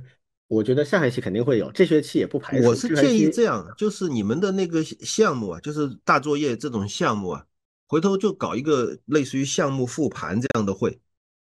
嗯，我其实很想搞，但现在有个问题是课时数不一定够。哦，所以这到时候看我们设计一下，尽量还是搞一搞。我我觉得是，我也很喜欢这种方式。同意同意，嗯，好的，我们可能。尽量争取啊，就看到时候时间的怎么安排。就是这学期的期末的时候，那个大作业，我们想把它搞成一个小团队的项目式的一个作业。那这个作业从开题到最后的总结，可能都可以采用像刚才老庄说的这种方式，我是很喜欢的。唯一的难题就是看时间上怎么安排，因为现在学生真的，说实话，时间压力挺大的。嗯我们这次搞来搞去，最后不得不选了一个周五晚上的时间来上这个课的原因，就是其他时间很多学生都有别的课嘛，然后安排在周六周日的话呢，对学生来讲也很不友好，所以就变成周五晚上了。嗯，好，我没有更多问题了，回头再，我觉得还可以再找时间聊这个事情。王老师有什么要补充吗？我补充一个，对，咱们现在做这个微专业啊，除了前面李老师所做的编程方面的一些实践以外，其实还在一个数字素养与技能这样一个大背景下面。这件事情呢，也是我和李军老师反复讨论。对，因为现在整个国家层面为了培养数字化人才，在推数字素养与技能这件事情。对，但是呢，他定的是一个大的框架，定的目标，具体怎么落地，其实是没有详细去说的。然后呢，我们就把我们前面做的这些实践，结合国家这个目标做了一个对齐，就是数字素养这件事情，通过李老师，包括我接下来要上的这种以编程为核心的这种课程，是应该最能够有效的达到的，这也是我们的一个思考。对的，对。然后呢，这样。然后就像前面李老师所说的，对，那我们不光是培养学生的这种编程和数字素养，还让他能够去教别人去编程和培养别人的数字素养，这样的话呢，就能够形成一个更广泛的一个这样的一个效应。对，当然这个目标其实我们都还挺挺激动的。对，那是不是能够真的达到，以及包括那个刚才庄老师所提到的这些东西，对，我们也想，嗯。尽量能够糅合在一起，然后呢去做一些实践。对我就补充这个，嗯嗯嗯，是这样的，对，期待期待。好，我们今天主要的话题就这些啊，然后下面我们就开始我们九月份的荐书的环节。嗯，其实今天的荐书啊，我犹豫了很久，因为因为我不是不确定，就是说又推荐这个书，这书不是大家都知道吗？大家多少人都读过了。然后啊，这个我上次说过了，不要这么想。对，还是有很多人没读过。嗯，喜欢就推荐。啊，对，我想通了。因为其实我还在读另外一本书，叫做《幕后之人》。那本书其实也挺有意思的，就是讲这个商业互联网平台背后的专门做内容审查的人的这样的一本书。但是我没读完，所以，所以我想等到读完了，下次再推荐。呃，为什么这次要推荐村上春树的这个叫《世界尽头与冷酷仙境》？这个话有点长啊。其实我读了很多很多年的村上了，然后呢，呃，读了很多遍，然后最近又开始读，因为因为我儿子开始开始读这个，呃，他暑假期间嘛，然后他找了一本那个呃《挪威的森林》来读，哎，读完以后说，哎呀，真的很好看，好看的不得了。啊我说那当然了，那真村上啊，这东西哪本书不好看？我就给他讲了一堆书，反正，然后我讲完以后呢，他自己还在读别的书去了，又去读《一九八四》啊，读读什么呃，哎，《月亮与六便士》啊，读这些书去了。反正他他按照他的节奏读，然后我自己把自己的兴趣勾起来了，然后我就开始，因为在这个呃微信读书上面有那个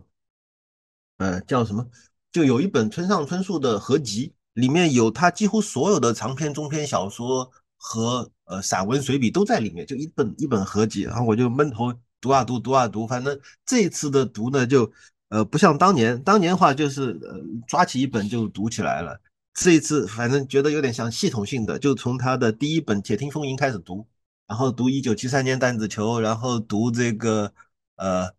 呃，《巡洋冒险记》，然后再读《世界尽头冷酷仙境》，就这样一本本的读下去。然后刚昨天刚刚读完了《五五五》，就跳舞的舞，反正都对我来说就是呃，再重温一遍嘛，一点都没问题，就特别喜欢。但然后就说到为什么要反复重读，其实呃，正好在书里面就会讲到，就是说，哎，那个我忘了哪本书，好像是《挪威森林》里面的那个我，那个男主人公。就说，哎，我喜欢读书，但是我并不是喜欢读很多新的书，我就喜欢一本书反复读，然后没事就拎起来，然后他就说到这个，忘了哪个作家，还杰克伦敦啊，还是谁，反正这个人的书都特别好，随便任何时候，呃，拎起来一本，翻开某一段读下去，都会有抚慰心灵的效果。哎，这个就是，呃，反复重读的意义，它不是不是说，哎，有本新书我没读过，所以我要读一读。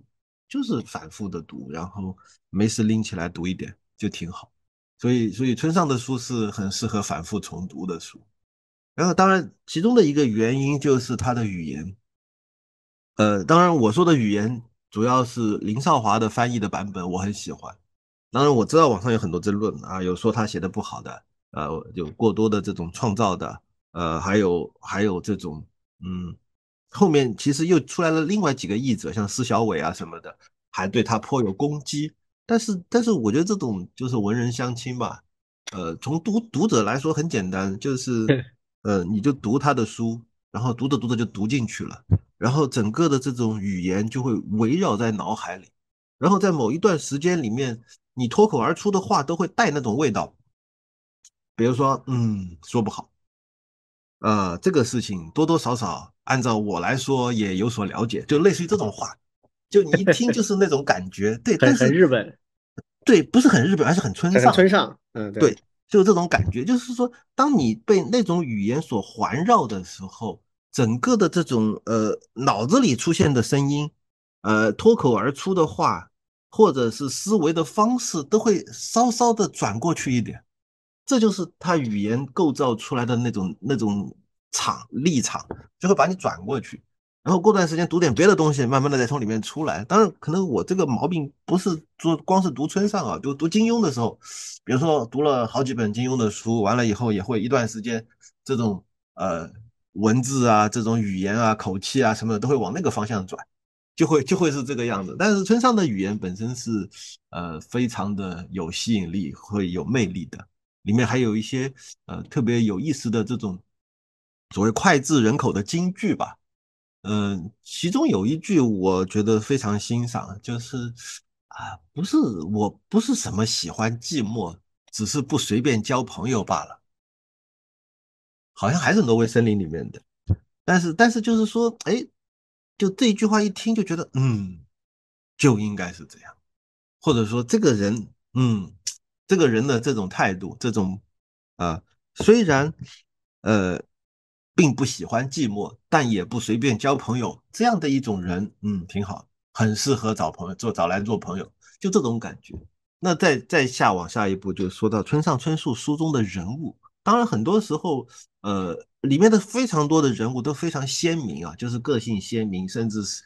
神神叨叨的，或者说是奇奇怪怪的，或者是呃这种啊各有特色吧，像那个世界尽头冷酷仙境里面的那个。呃，十七岁的全身一身粉红衣服的那个女郎，这个脑回路之清奇，就就非常有意思。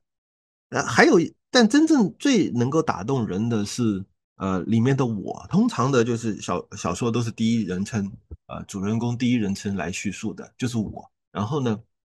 我们就可以看到很多很多的我到底是怎么想的，呃，我到底是呃怎么样困惑的。呃，以及怎么样去梳理自己的头绪的，以及他一点一点的从这种，比如说是呃泥潭里面想办法把自己呃清洗干净，然后爬出来，然后尽可能的做一个正直的人，呃，尽可能的做一个呃正派的人，做一个呃比较靠谱的，呃不要乱来的人。呃，就是这样的一种人物，其实往往就会让人非常的喜欢。当然，他们会面临很多的困惑，他们自己有时候也会呃有各种各样的呃不当心，或者说不得已，或者说呃不想搭理谁，然后嗯就就就扔在一边，诸如此类的这样的人物。但是他会反复的反省自己的人生，以及纠正自己的行为，然后。这样的人物其实呃很打动人，或者说，嗯，他是都是普通人，但是这样的普通人，你会去理解他们在世界上，他们不是在挣扎，虽然他们有时候会说我在挣扎，但是其实他们在努力的在在过好自己的日子，努力的去去搞清楚自己到底发生了什么，就自己想我到底怎么回事，我到底为什么会这个样子，以及我接下来该怎么走。会会有这样的一种呃生存的这种状态，所以这个是为什么会喜欢村上春树呃书里面的人物的原因。但回到今天的主题啊，今天其实最想推荐的是这个《世界尽头与冷酷仙境》，而不是这个《挪威的森林》。当然，他的很多很多书我都很喜欢，但是我就引用那个这本书最开始林少华写的前言里面就一段话，我也非常认同。他就是说，有很多人都说最喜欢《世界尽头与冷酷仙境》此书，呃，继《行阳冒险记》之后呢，就被翻译成英文，在美国出版，读过的美国人也都说好。英国的译者谁谁谁也说最中意这一部，在中国虽然发行不到十万册，但是据笔者了解，读者不喜欢则罢，一喜欢就喜欢的不得了，啊，基本上我就这样，因为怎么说呢，跟所有其他的小说不一样，这是这是一本非常严谨的，呃，两个世界，就第一章是。呃，世界尽头，第二章是冷酷仙境，第三章是世界尽头，第四章冷酷仙境，就这样的一个反复切换的一个呃一个小说，它结构非常的严谨。但是结构严谨不是说这这是两个世界完全没关系，它通过一种很奇妙的文本的这种映射，然后把两个世界让你理解他们是有关的。而更重要的是，它的一种语言，它通过一种呃语言的传递，让你。就是一会儿在一个很寒冷的地方，一会儿在一个很温暖的地方，一会儿在一个很很现代的地方，另一会儿又到又到了一个很很古老的、完全没有现代科技的那种那种世界里，就在两个世界里切换，就好像反复的呃接受那种冷热交替的桑拿浴这种感觉。呃，当然，爽的人会觉得很爽，就是就是在不同的意境之间切换，然后你进入下一个世界，又回想着上一个世界发生的事情，然后哎，把这种余味会带到下一个世界去，这是他传递的一种很有意思的这种意境。那接下来我再展开说一说，就是喜欢冷酷仙境这个部分，是因为它。有很多高科技的东西，但是所谓的高科技是村上春树设想的高科技，他设想的是一种加密的一种，呃，一种技术，而且是一种加密的最高境界，是是用人的呃潜意识的，就是人完全无法意识到的那个部分来做加密，等等等等，这个就很有意思，感觉上有某种科技探索啊，有某种科研的这种呃。幻想科幻的东西在里面，这是它有趣的部分。而世界尽头呢，其实我我更喜欢世界尽头的那个世界，它非常的沉静，非常的这种安谧，就是就是整个世界所有的里面的人都，嗯，像一种静止不动的一个世界一样的。但是它在这个世界里面最有意思的设定是，呃，说每个人在呃。就到了这个小镇之后，就要把自己的影子切下来，然后一旦这个影子对刚刚切下来的时候，影子和人各自还在活着的，影子管影子过日子，人管人过日子。但是等到人真正的呃这个影子真的死掉了之后，这个人就不再有爱的能力了。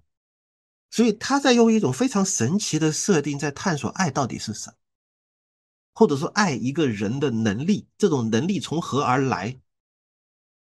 以及呃，在这个小镇里，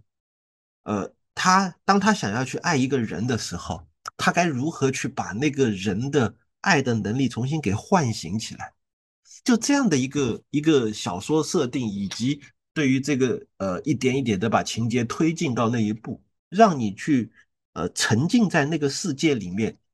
当然本来就很荒诞，但是你会沉浸在里面，然后去想。哦，如果是这样，那么我们该怎么办？如果是呃那样，那么还有没有别的可能性？就会沉浸到里面去。然后，当然，呃，这两个世界的映射关系也是书中非常巧妙的一种一种文本构造，或者说是这种设定设定之间的架构。这个我就不多展开。但是，呃，你你可以去对它的两个世界的关系有很多的设想。你可以从科幻的角度去设想，也可以从心理学的角度去设想，也可以从呃小说作者的这种呃设定，他到底想要表达的什么意思的这个角度去设想。其实有很多种不同的角度去解读它，但是每一种解读都是一种呃探索的乐趣。我觉得这本书之所以好读，或者说非常的好，就是好在这个地方，所以呃推荐给大家。OK。我其实一直挺认可村上的才华啊，我觉得他真的很有才。但是我看了一些，比如什么 E.Q. 八四啊，什么挪威森林啊，就不太看得下去，可能感觉不太对我的胃口。嗯。但今天老庄介绍这一本，好像我觉得有点意思，我可以去试一试。好，嗯。然后关于这个翻译，尤其日文书的翻译也很有意思。我有一本非常喜欢的书，老书了，就《银河英雄传说》《银鹰传》。《银鹰传》那我是看过好多好多遍啊，就我都数不清多少遍了。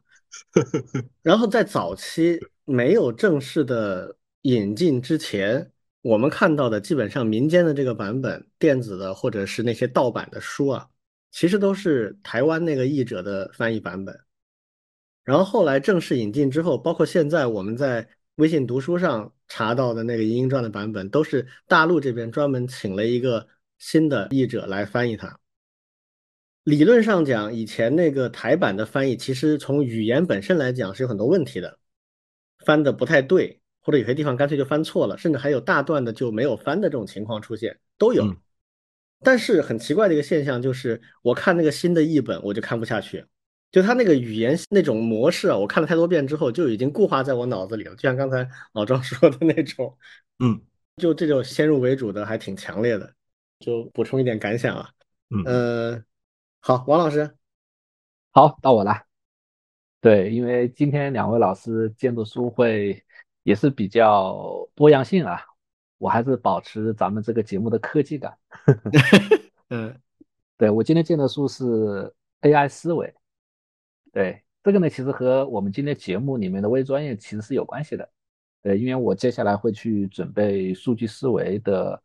这门课程。对，然后呢，其实大家嗯了解我们节目的听众，其实也知道，就是我们在节目里面谈过非常多的一些科普类的一些呃事件，包括一些作品。我在前面的做那个推荐书里面也推过好多次科普类。同样，我们今天今天推荐的这本呢，其实也是人工智能里面的科普类的一个一个一个书籍，对，全篇没有任何一个公式，对。那这本书的作者是，嗯，一位叫丁磊的科班出身，然后呢是美国读的 AI 的博士，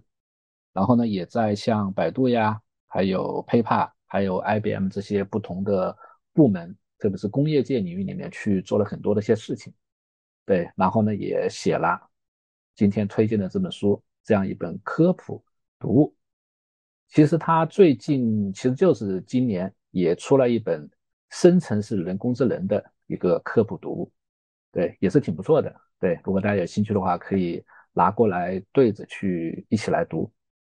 对，那今天为什么推推荐这本书呢？对，其实和我们现在当下的那个 ChatGPT。还有人工智能热是有一定的关系的，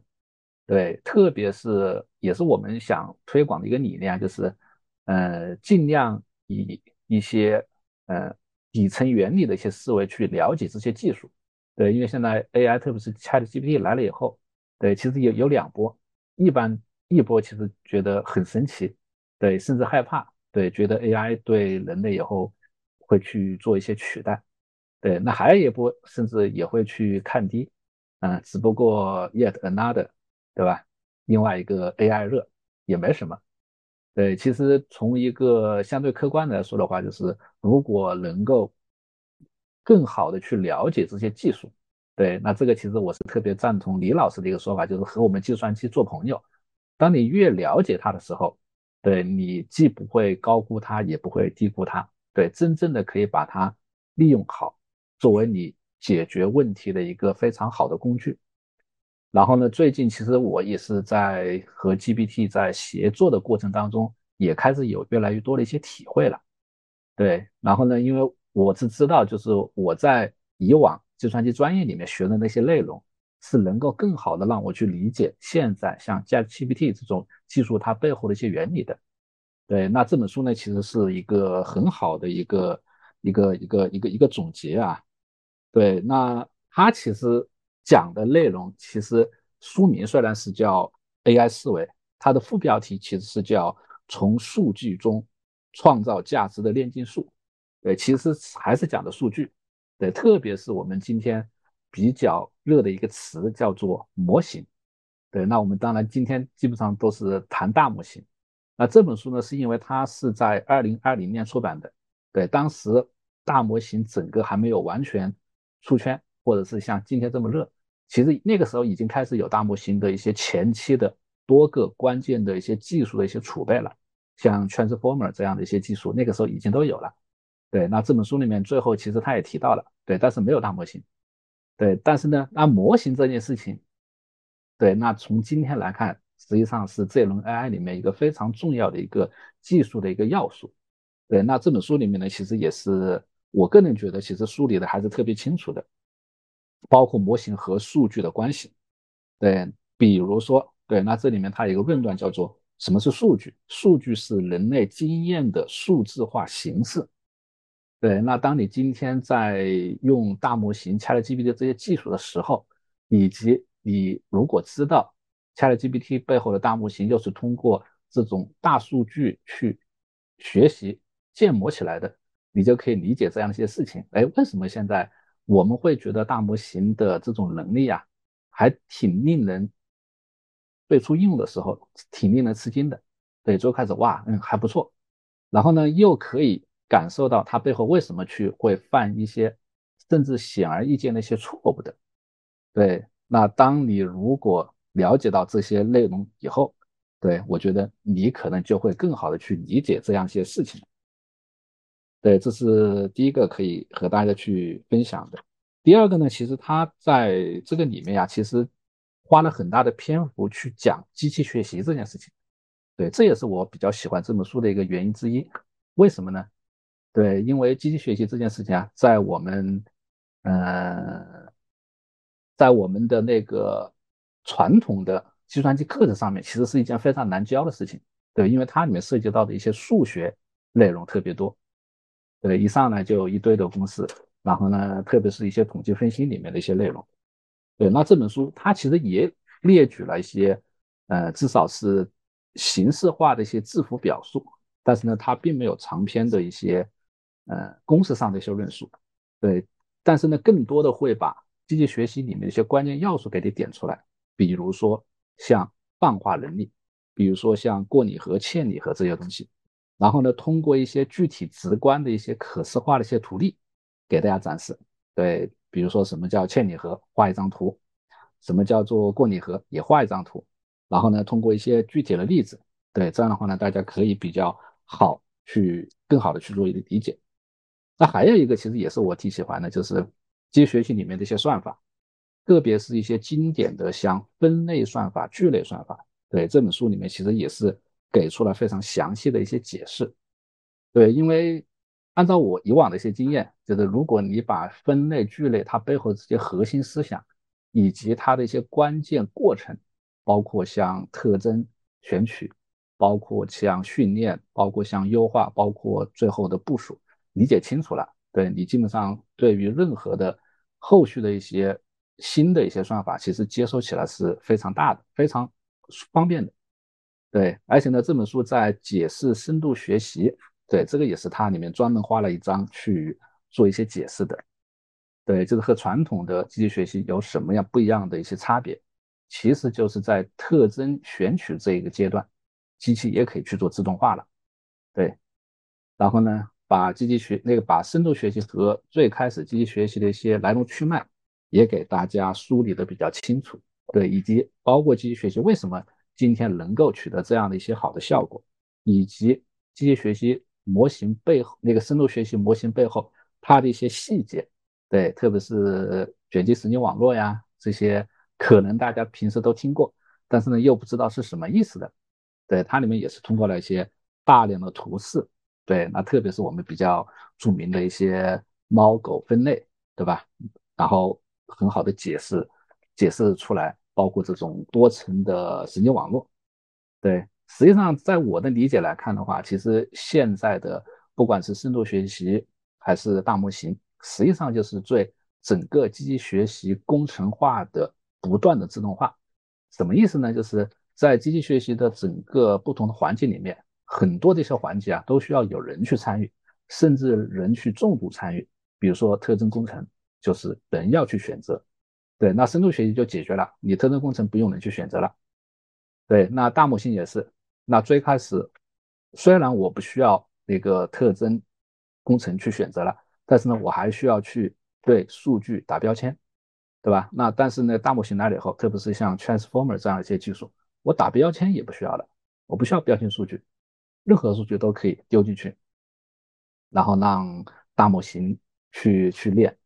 对，练完了以后再去通过一些微调或者是提示词的方式去做后续的优化。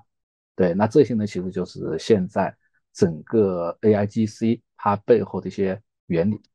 对，那这个书的那个呃最后其实它也提了一些一些一些畅想和未来。对，这个就是我前面提到的，就是他这个书呢是在二零二零年，对，但是呢他提到了一些东西啊，其实今天。你会看到还是非常确实是未来，就是现在已经发生，并且呢是非常热的一些点。对，除了我刚才所说的大模型，他前面也提到了，把 transformer 这个呃不需要对数据做标注这件事情，在他最后里面，嗯，叙述了很那个很很很大的篇幅叙述以外，对，他还列举了像可解释的人工智能。包括人工智能里面的这种安全、合规、隐私，对这个也是他在最后里面列举了一些。对，当然这个书里面其实他还穿插了大量的一些例子啊。对，其实刚才李俊老师在讲那个元人知的时候，对，其实我也是挺感触的。对，就是现在特别是讲一些前沿技术它背后的原理的时候，对我们既希望它能够以一种通俗易懂的方式给它叙述出来，但是呢，同时我们。又如果能够找到一些好的例子的话，哎，那这件事情是特别好去给人家去做传授的。对，所以说，我我在我我我也在和李军老师设计这个微专业的时候，特别是我们最后一门怎么样去教别人，对我也在我我也挺关心的。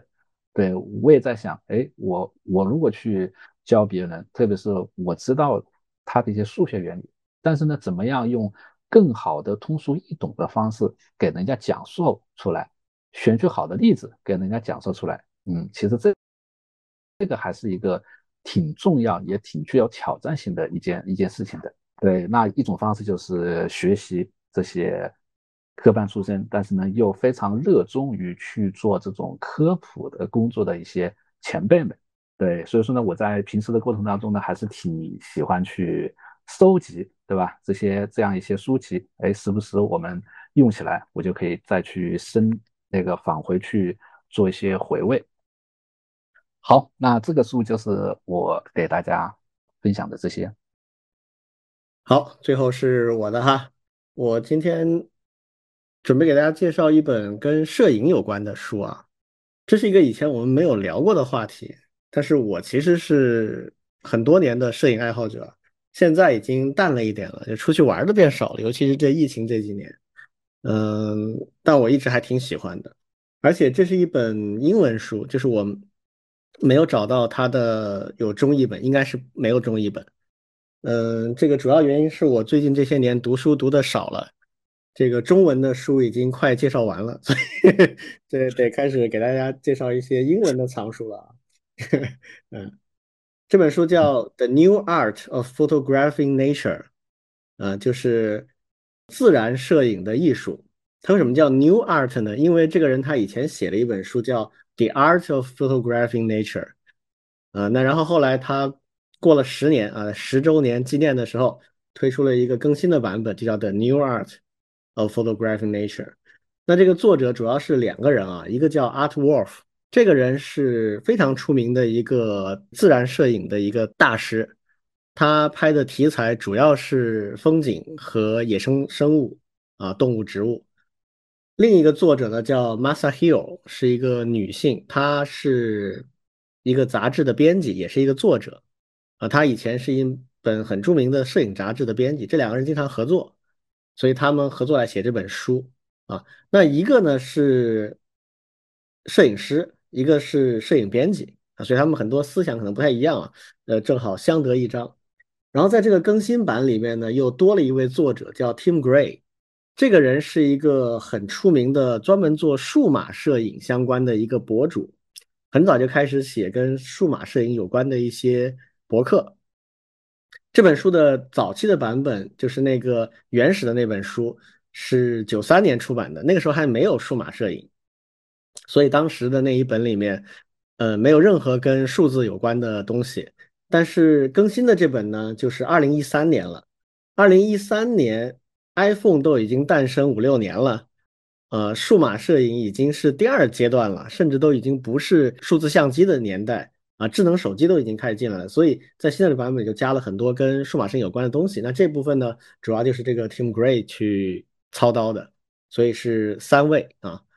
那这本书是我是怎么知道的呢？其实很有意思，就很早以前，我经常逛一个论坛啊，叫“摄影无忌”，我不知道大家有没有听说过，这个是摄影爱好者的一个专业论坛，现在应该都还在，但我基本上不上了啊。它很活跃，上面当时。我经常泡在上面的时候，零几年的时候，有很多很专业的人在上面做一些分享，然后我就看到了有一位网网友的一个分享，介绍这本书啊，我看完之后觉得特别的喜欢，我就想一定要搞一本，但是这本书呢，国内又没得卖，啊，零几年的时候淘宝也没现在这么发达，那怎么办呢？我就托我一个在英国留学的一个同学，我说你帮我买一本，啊，然后他买了，但是他又不是经常回国。啊，他就拜托了我们另外一位同学给我带回来，结果呢，这个很不幸啊，那位同学他又辗转又没有直接回国，他又不知道跑哪儿去待一段时间。天哪！就是等这个同学 B 回到上海的时候呢，我那个同学 A 甚至更早一点就回到中国了，但是我就没拿到，我还等那个 B 回来，所以我拿这本书呢，离我让他帮我买的时候呢，已经过去两年了。那就非常辗转的才拿到一本，然后后来在一一五还一六年，我去美国出差的时候，看到这个更新的这个版本，就是二零一三年这个新出的这一版，我就又买了一本。所以现在实际上这两个版本我都有。这本书它主要讲的，就像它题目说的一样，就是 photographing nature，就是自然摄影。那自然摄影就包括两大类了，就是呃风景和野生生物。那实际上就覆盖了各种各样的题材，比如山川、河湖这样的一些自然景观，然后野生动物啊，这个花草、植物等等都有。这个实际上已经覆盖了常见的摄影题材里边的一个，应该是最大的一个分支。呃，其他比较重要的分支，可能我我感觉就应该只剩下人像了，嗯，所以它就基本上除了专门拍人的那种以外，它基本上都有设计。而且它这个里面讲到的很多理念和技术啊，其实是通用的。你去拍人像、去拍建筑等等这些其他的题材，或者啊街头去拍一些人文的主题，其实也都类似，都是有关联的。那么这本书有几个特点，我为什么非常的推荐它？就它跟一般的摄影书相比，它的品质更高，因为它有这样的一些特点。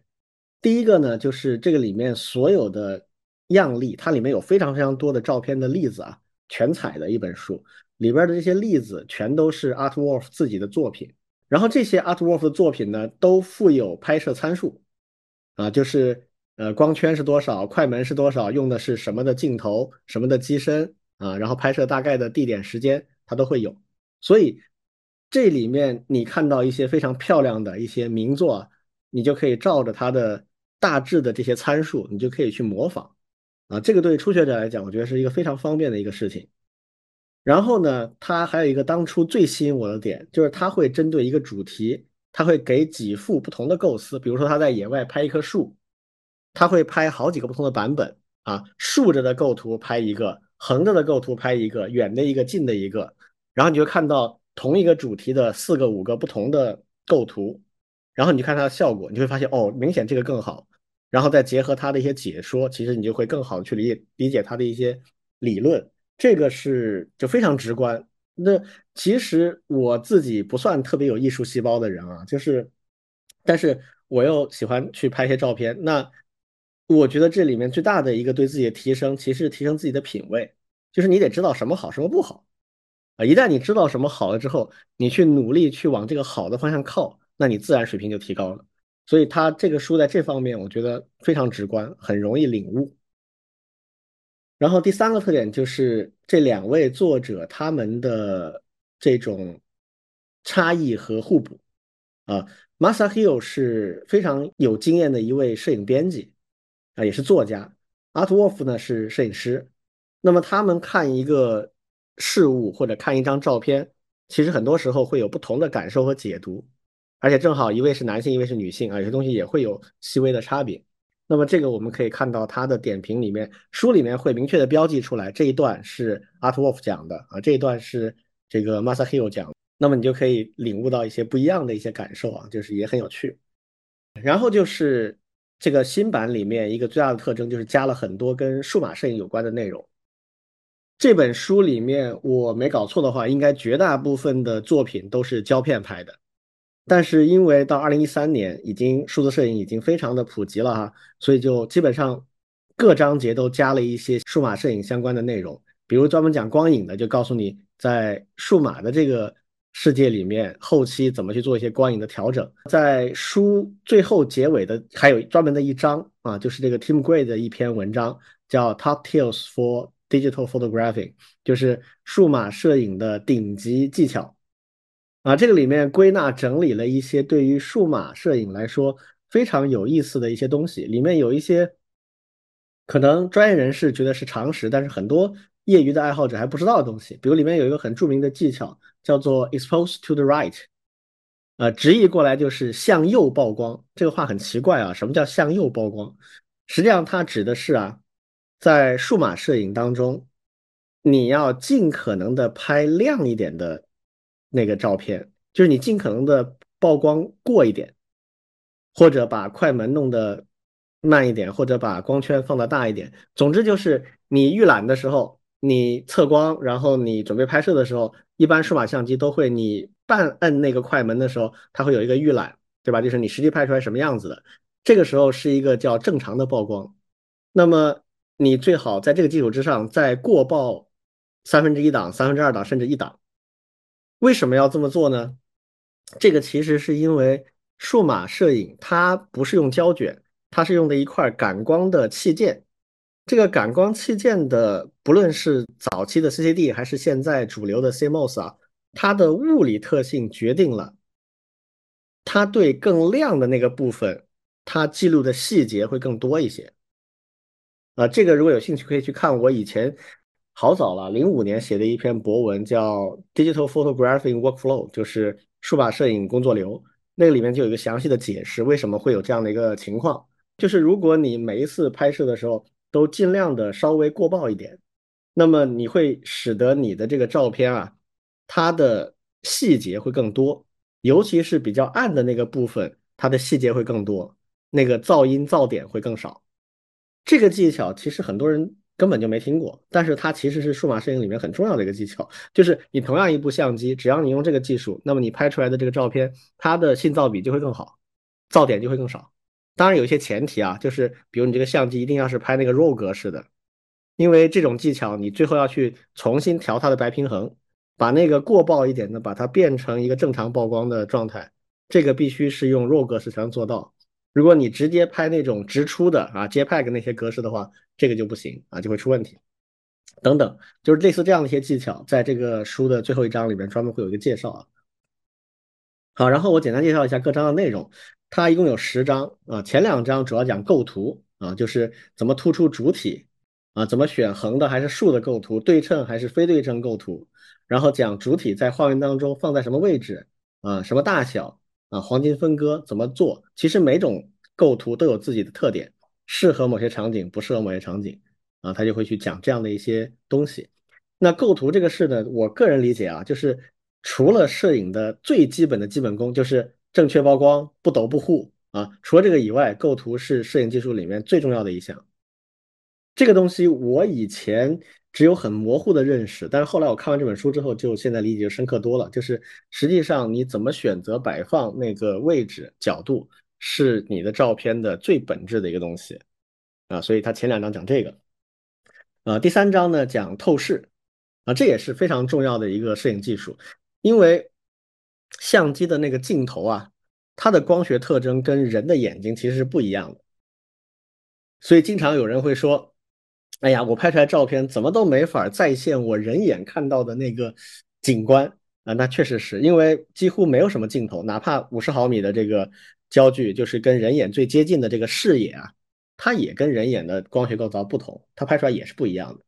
但反过来，正因为这个不一样，有的时候你就能够拍出人眼都没有的更好的效果。举个例子，比如说你要拍一个大雪山啊，在雪山作为背景的情况下，离你比较近的地方有个小木屋，你想把这两个景象同时的拍出来，这个对于人眼来讲是非常困难的。你可能忍不住，你的人眼就会来回变这个焦点啊，一会儿看大山，一会儿看这个小木屋，但你没法建立一个两个同时很突出的那样的一个景象。但是摄影技术是可以的，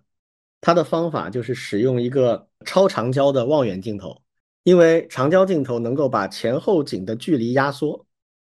它在透视上是有一个压缩效果的。你如果用一个比如说四百毫米以上的一个长焦的镜头，然后你同时拍这个。呃，雪山跟这个小屋的话，你就能拍出一个效果，就是他们两个显得很近，但同时一个背景一个前景都非常突出的一个效果。那么这些知识你了解之后，就有有助于你去做一些创造性的设计啊。这个是讲透视的一章，然后第四章讲色彩。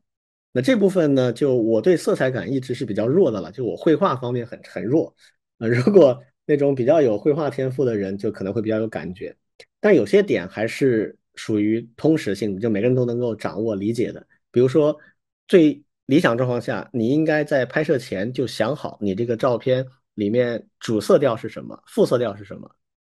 然后在这两个基础之上，别的颜色就不能太杂啊，然后有一些渐进色或者有一些啊 pattern 一些区块的分割，那么最后就会比较和谐。然后有些色系是天然不和谐的，你要想办法避免等等啊，就是讲色彩。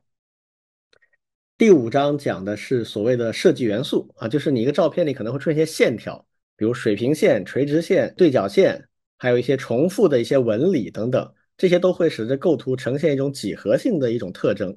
就像那个著名的荷兰的那个画家埃舍尔啊，他做了很多那种画，就是那种几何式的堆叠的那种效果，拍照时候也是这样的，也会有这样的一些创作特征。这一章就讲怎么去寻找和创造这样的一些几何元素。呃，第六章讲光影，那这个也是本书最长的一章啊，也是我认为除了构图以外，摄影里面第二重要的一个东西就是光影。这里面其实有很多教材啊，就专门讲一天当中不同的时段啊，不同气象条件下的光影特征啊，适合拍什么样的照片，有专门的书讲这些东西的。那这一本书没有专门这么去讲，但是它有一个很重要的重点抓的，我觉得也是绝大部分人都会用得到的，就是所谓色温的概念。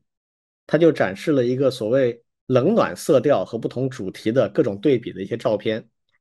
我看了这本书之后，就很明显的养成了一个习惯，就是我现在拍照，我会在拍之前我就会先想这张照片是拍的冷一点还是暖一点啊。那么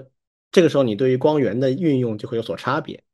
这个经常就会带来一些灵感啊。这张后面还讲了一些侧光啊、背光啊。反射光啊，这样一些场景，怎么利用这些光源去制造一些特殊的效果？反正如果你看了，你就很容易去做一些模仿吧。啊，最后还讲了数码里面的一些对比度、白平衡啊，这个也是非常重要的常识了。第七章讲器材啊，这一章应该是器材党最喜欢的啊，就是如何用各种器材能力来完成一些创意。比如说，你用不同的快门速度，可以去制造一些特定的一些场景的效果。啊，或者你用不同的焦距和光圈来控制景深，啊，也能够制造一些常见的效果。后面还有一些就是滤镜啊，比如说那种啊中灰的滤镜啊、彩虹的滤镜啊，怎么产生一些特殊的呃拍照的效果。第八章是 Artwolf 的一个 Field Guide，就是他说我出野外去拍照的时候，我的一些实用经验，比如说我背包里一般带啥啊，然后我拍野生动物的时候，我怎么悄悄靠近它，不要被发现啊，还有就是呃。很多野外拍摄的人都非常痛恨的一件事情，就是必须背一个三脚架啊，很重很麻烦。那到底要不要用三脚架等等，是他的一些实践经验。呃，第九章就是这个 Masa Hill 作为他的，他是一个编辑啊，他就作为编辑的一些体会，他讲了，比如说照片里的叙事啊，一张好的照片让你一看就能想到背后的故事啊。我自己有一个经验啊，就是我这么多年拍了很多很漂亮的糖水片。啊，一朵花，或者是呃很漂亮的彩虹，或者富士山什么这些我都拍过。就是很漂亮糖水片，就像明信片一样，但是都没什么特别感觉。我自己最得意的一幅照片是，呃，好多年以前我在广东清远拍的，我去玩儿，然后偶尔抓了一张，就是非常朴素的农村的那个土埂地上面有一个穿着一个花棉袄的小男孩，他在镜头的一侧，然后另外一侧是灰蒙蒙的天，然后土地，然后这样的一幅，然后这个照片就一看就非常有故事感，我就很喜欢。然后甚至后面有人在我博客上看到之后啊，就专门还找我要去做了一个扶贫公益活动的一个主海报，用这个照片。那这个可能是我所有照片里看过人最多的一张，就是它没有什么华丽的东西，也不是那么的漂亮，但是它非常有故事感啊。这个第九章就是 Masahiro 专门讲他这方面的一些体会。那第十章我刚才说过了，就 Tim Gray 的一些数码摄影的一些 tips，呃。总而言之，就是这是一本印刷精良、内容充实的一个摄影技术方面的一个作品。那么你去看的话，就不论是欣赏啊，还是学习啊，应该都会有所收获。尤其是如果你对摄影很有兴趣，但是觉得还没有完全摸着门道的阶段，会特别有收获。啊，这本书我在美国买的是大概三十刀，三十美金啊。我昨天翻了一下，在淘宝上好像有卖的。但是我看的很奇怪啊，有一百多，也有四百多的，可能是 二手书跟新书的差别，我不知道。所以有兴趣的朋友，我觉得可以试着各种渠道找一找。呃，我反正是还是挺有意思的一本书啊，有价值的一本书。好，这就是我介绍的啊，谢谢大家。挺好，我原来从来对摄影没有没有兴趣，但是听完这个介绍以后，觉得可以找来看看。嗯，关键是要拍摄，嗯，对，要多拍，要，多拍。然后要多看好的照片，跟自己的烂照片对比，然后就会激发你的 学习欲和这个提升的欲望。有道理，有道理。好，那我们今天的节目很充实啊，就到这里了啊。嗯，好，好，谢谢大家，拜拜，拜拜。